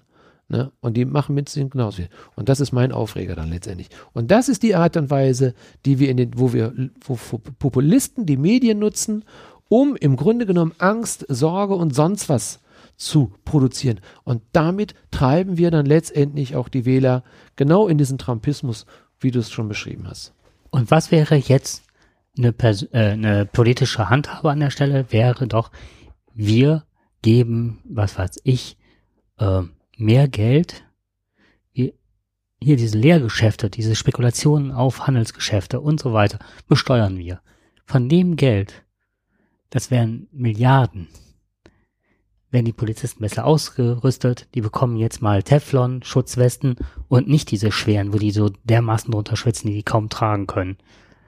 Ähm, in Berlin werden seit ähm, Jahren werden keine äh, Schusswaffen mehr trainiert, die dürfen aber die noch tragen. Das heißt, die sind gar nicht ausgebildet an der Waffe richtig, die Polizisten. Das ist ein Unsicherheitsfaktor, ein Risikofaktor, da gehen die dran. Ja? Psychologisch leiden die darunter. Genau. Warum geht man nicht hin und stockt die Polizei auf, bildet super aus und nimmt den Druck ein wenig. Ich habe jetzt le- letztens gesehen, da war ja dieser Polizist, der bei der Pegida-Demonstration gesagt hat, ich wünsche Ihnen einen erfolgreichen Tag bei der Durchsage. Ne? Das würde wahrscheinlich weniger sein. Polizisten sind auch unter so einem Druck. Die sehen ja immer nur die Spitzen des Eisberges. Das heißt, die sehen immer, wenn es brennt an den Stellen. Und wenn ich immer nur das Negative in der Gesellschaft sehe, das macht was mit mir. Mhm. Wie werden die psychologisch aufgefangen? Wie werden die besser noch geschult? Ja. Wie wird das aufgefangen? Wie kann man die auch in unterschiedliche Bezirke mal setzen? Mhm. Und so weiter und so fort. Okay, und dann hinzugehen, und da will das Politische werden nicht Populismus, sondern zu sehen, wie kann ich Handlungsstrategien entwickeln, dass es den Menschen besser geht, dass sie nicht so viele Überstunden machen und dass sie vielleicht auch anders geschult werden, nochmal auf Leute zuzugehen, deeskalierend zu wirken, mehr Selbstbewusstsein zu haben oder vielleicht auch an Projekten. Ich finde zum Beispiel Polizisten in Schulen immer total toll. Wenn die mit den Schülern schon diese äh, Fahrradkurse machen und so weiter und so fort, wie kann man da die auch, ähm, also ich fand diesen Begriff damals, unser, unser Polizist in unserem Ort, der ist halt, wenn jemand bei Rot rübergegangen ist, hat er die Leute abgefangen, hat die angelächelt, hat den, habe ich bestimmt schon tausendmal erzählt, hat ihn in den Arm genommen und hat denen die Ampel erklärt, ist mit denen rübergegangen.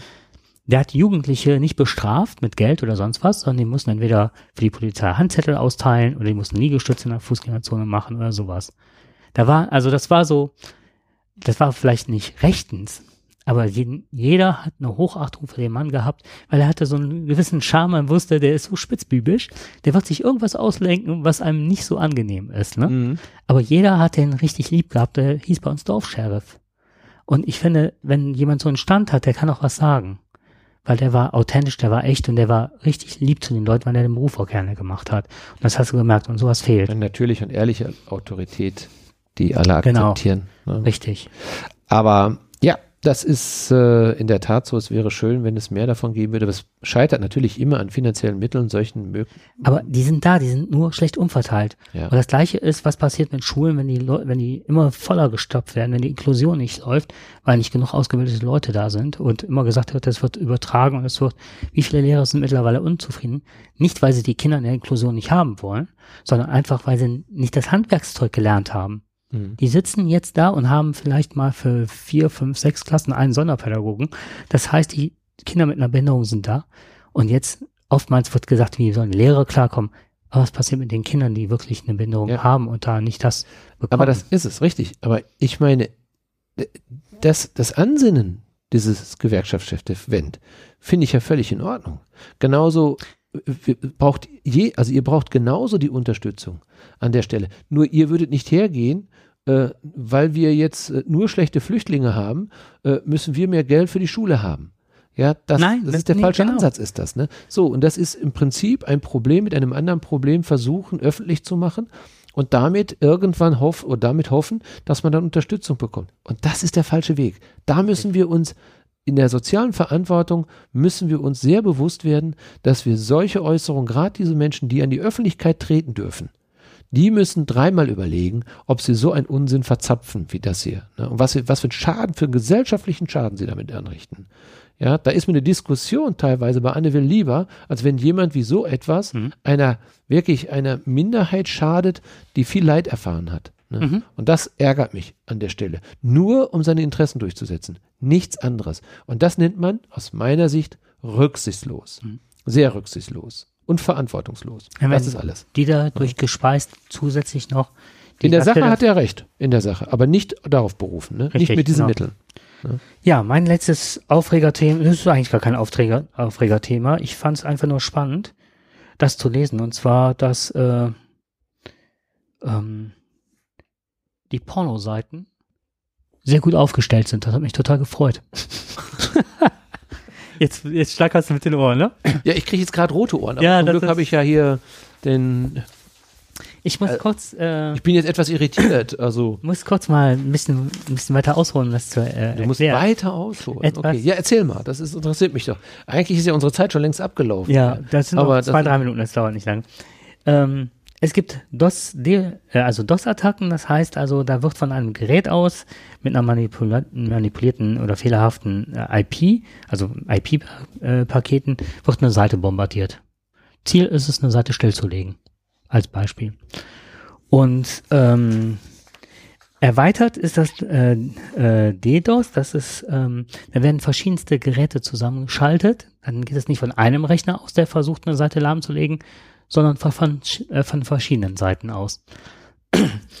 Und ähm, das ist ein Prinzip halt, in dem man versucht, was weiß ich, wenn mir jemand nicht behaglich ist, ne, dass ich sage so, den setze ich heute mal außer Gefecht Mhm. wir befinden uns mittlerweile echt in Cyberwar. Das heißt, ähm, es werden immer wieder so Angriffsszenarien gefahren. Man weiß nie, von wem die kommen. Die Amerikaner vermuten halt sehr stark, dass es von Russland auskommt. Und man hat jetzt auch bei der Wahl gesehen, dass auch ganz viel manipuliert worden ist und äh, dass auch Bots, also dass in sozialen Medien Meinungen populär wurden, die en masse geschaltet wurden, wo überhaupt kein Mensch hinterstand, die wirklich von Computern geschaltet waren. Ne? Und somit auch eine Meinungsmache, dass wir die AfD und Le Pen auch demnächst einsetzen. Also das heißt, bei Facebook werden Posts getwittert, also ne, veröffentlicht oder getwittert und so weiter, die wirklich auch nicht mehr von Menschen kommen. Aber das ist jetzt was anderes, aber ne, das sind so Meinungsmaschinen mittlerweile. Und diese DDoS-Attacken ist halt so, dass, ähm, dass Maschinenrechner, die sind korrumpiert, das heißt, du, du merkst da meistens nichts von und irgendwann werden die scharf geschaltet und dann zielen die auf ein System und lehnen das lahm. Und, ähm, und was da an diesmal ganz spannend dran war, war halt, das waren keine Rechner, sondern ähm, ich glaube, wie war das? 12 Prozent der Bevölkerung weiß nur, was das bedeutet Internet of Things. Hast du das schon mal gehört? Was? Internet of Things. Nein. Äh, Internet der Dinge ist halt, wenn du ein Babyphone hast oder du hast eine draußen Ah, hast ja, eine, ja, eine ja, Kamera okay, hängen okay. und so weiter. Mhm. Ne? Oder die Lampe, Internet- die leuchtet und ihr sagt, wo Philips Hue Lampe zum genau. Beispiel. Mhm. Alles, was im Internet ist. Und da habe ich eine nette Anekdote. Ich fahre hier durch den Heimatort durch, komme unten an unserem Kiosk vorbei mit der super netten Kioskbesitzerin. Und Und bin reingegangen, hatte irgendwie, hatte ich eine Nachricht bekommen, guck so, und dann wird mir das Netz angezeigt. Und dann sagte ich, oh, Sie haben Ihr Netz offen. Nein, mein Mann hat das abgesichert mit äh, Firewall. Und dann meinte ich, nee, da komme ich so rein. Aus dem Auto sitzen. Dann meinte ich, wieso das denn? Dann meinte ich, Sie haben den Drucker nicht geschützt. Ah, okay. Aha, den Drucker nicht? Dann meinte er, ja, dann können Sie mir nur was ausdrucken. Dann meinte ich, nein. Mit den richtigen Mitteln bin ich auch in Ihrem System drin, weil ich komme über Ihren Drucker rein. Und das, das war für die unvorstellbar. Klar, der ist ne? ja meistens auch über das Netzwerk geschaltet und wenn du den nicht absicherst mit dem Passwort, Und die Passwörter sind im, also nicht immer, aber meistens, wenn du ein Gerät kaufst, wie, was weiß ich, eine Lampe oder, ne, heißen die Teile Admin, Admin. ach so, Ne, also dann Ja. hast du, damit du das irgend, du sollst es Ja. ja irgendwann umstellen und so. Das machen die meisten nicht. Wie viele haben irgendwelche Router, drehst du auf den Boden, und dann hast du die Nummer drauf. Und ganz viele Hersteller haben sich, machen sich gerade bei Philips, äh, ich nenne das jetzt mal, das ist Philips, weiß ich überhaupt nicht, ne? Aber hast eine, ein Babyphone oder so, dann heißen die halt, ne? 1, 2, 3, 4 und 1, 2, 3, 4 und dann gibt's das halt ein und es läuft. also du siehst mich jetzt schon mal erstaunt, aber jetzt möchte ich gerne doch die Auflösung für die Pornoseite. haben. Ja, kommt. Und auf jeden Fall sind dann Twitter, Netflix, ähm, wer noch alles, Amazon und so weiter, meistens Amerika, aber auch hier in Deutschland ausgefallen, weil die haben zentral äh, dünn DNS, also um das noch zu erklären, DNS, du hast meistens, wenn du eine Internetseite eigentlich hast, müsstest du eine IP-Nummer eingeben. Mhm. Was wir hier machen, ist halt, ne, ich habe jetzt hier gerade bundestag.de auf, die haben eine IP-Nummer, die eine feste, sehr wahrscheinlich. Und wenn die variabel ist, das heißt also, du, du bekommst ja keine eigene IP-Nummer zugesprochen, sondern bisher waren die Mhm. immer variabel. Dynamische Nameserver heißt das, dann werden die IP-Nummern, denen werden ähm, Namen zugewiesen. Also Ruhrpott hat eigentlich, da liegt eine Nummer drunter und nur der, der Anbieter oder der DNS löst das dann auf und kann das dann mitteilen, wer damit gemeint ist. Ne? Also Ja, ja, No Mhm. der Name durch eine Nummer ersetzt und umgekehrt. Genau. So. Und weil die meisten Firmen da sind und nur bei dem Anbieter, war es halt, wenn ich den angreife, sind alle Seiten lahmgelegt, die darüber, Die verwaltet vernetzt werden. Verwaltet werden. Und selbst wenn du Amazon, bei Amazon bist, die haben ja auch so Serverparks und so, sind die bei DNS wieder angemeldet. Das heißt, wenn du die angegriffen hast, hast du auch direkt gleichzeitig DNS lahmgelegt.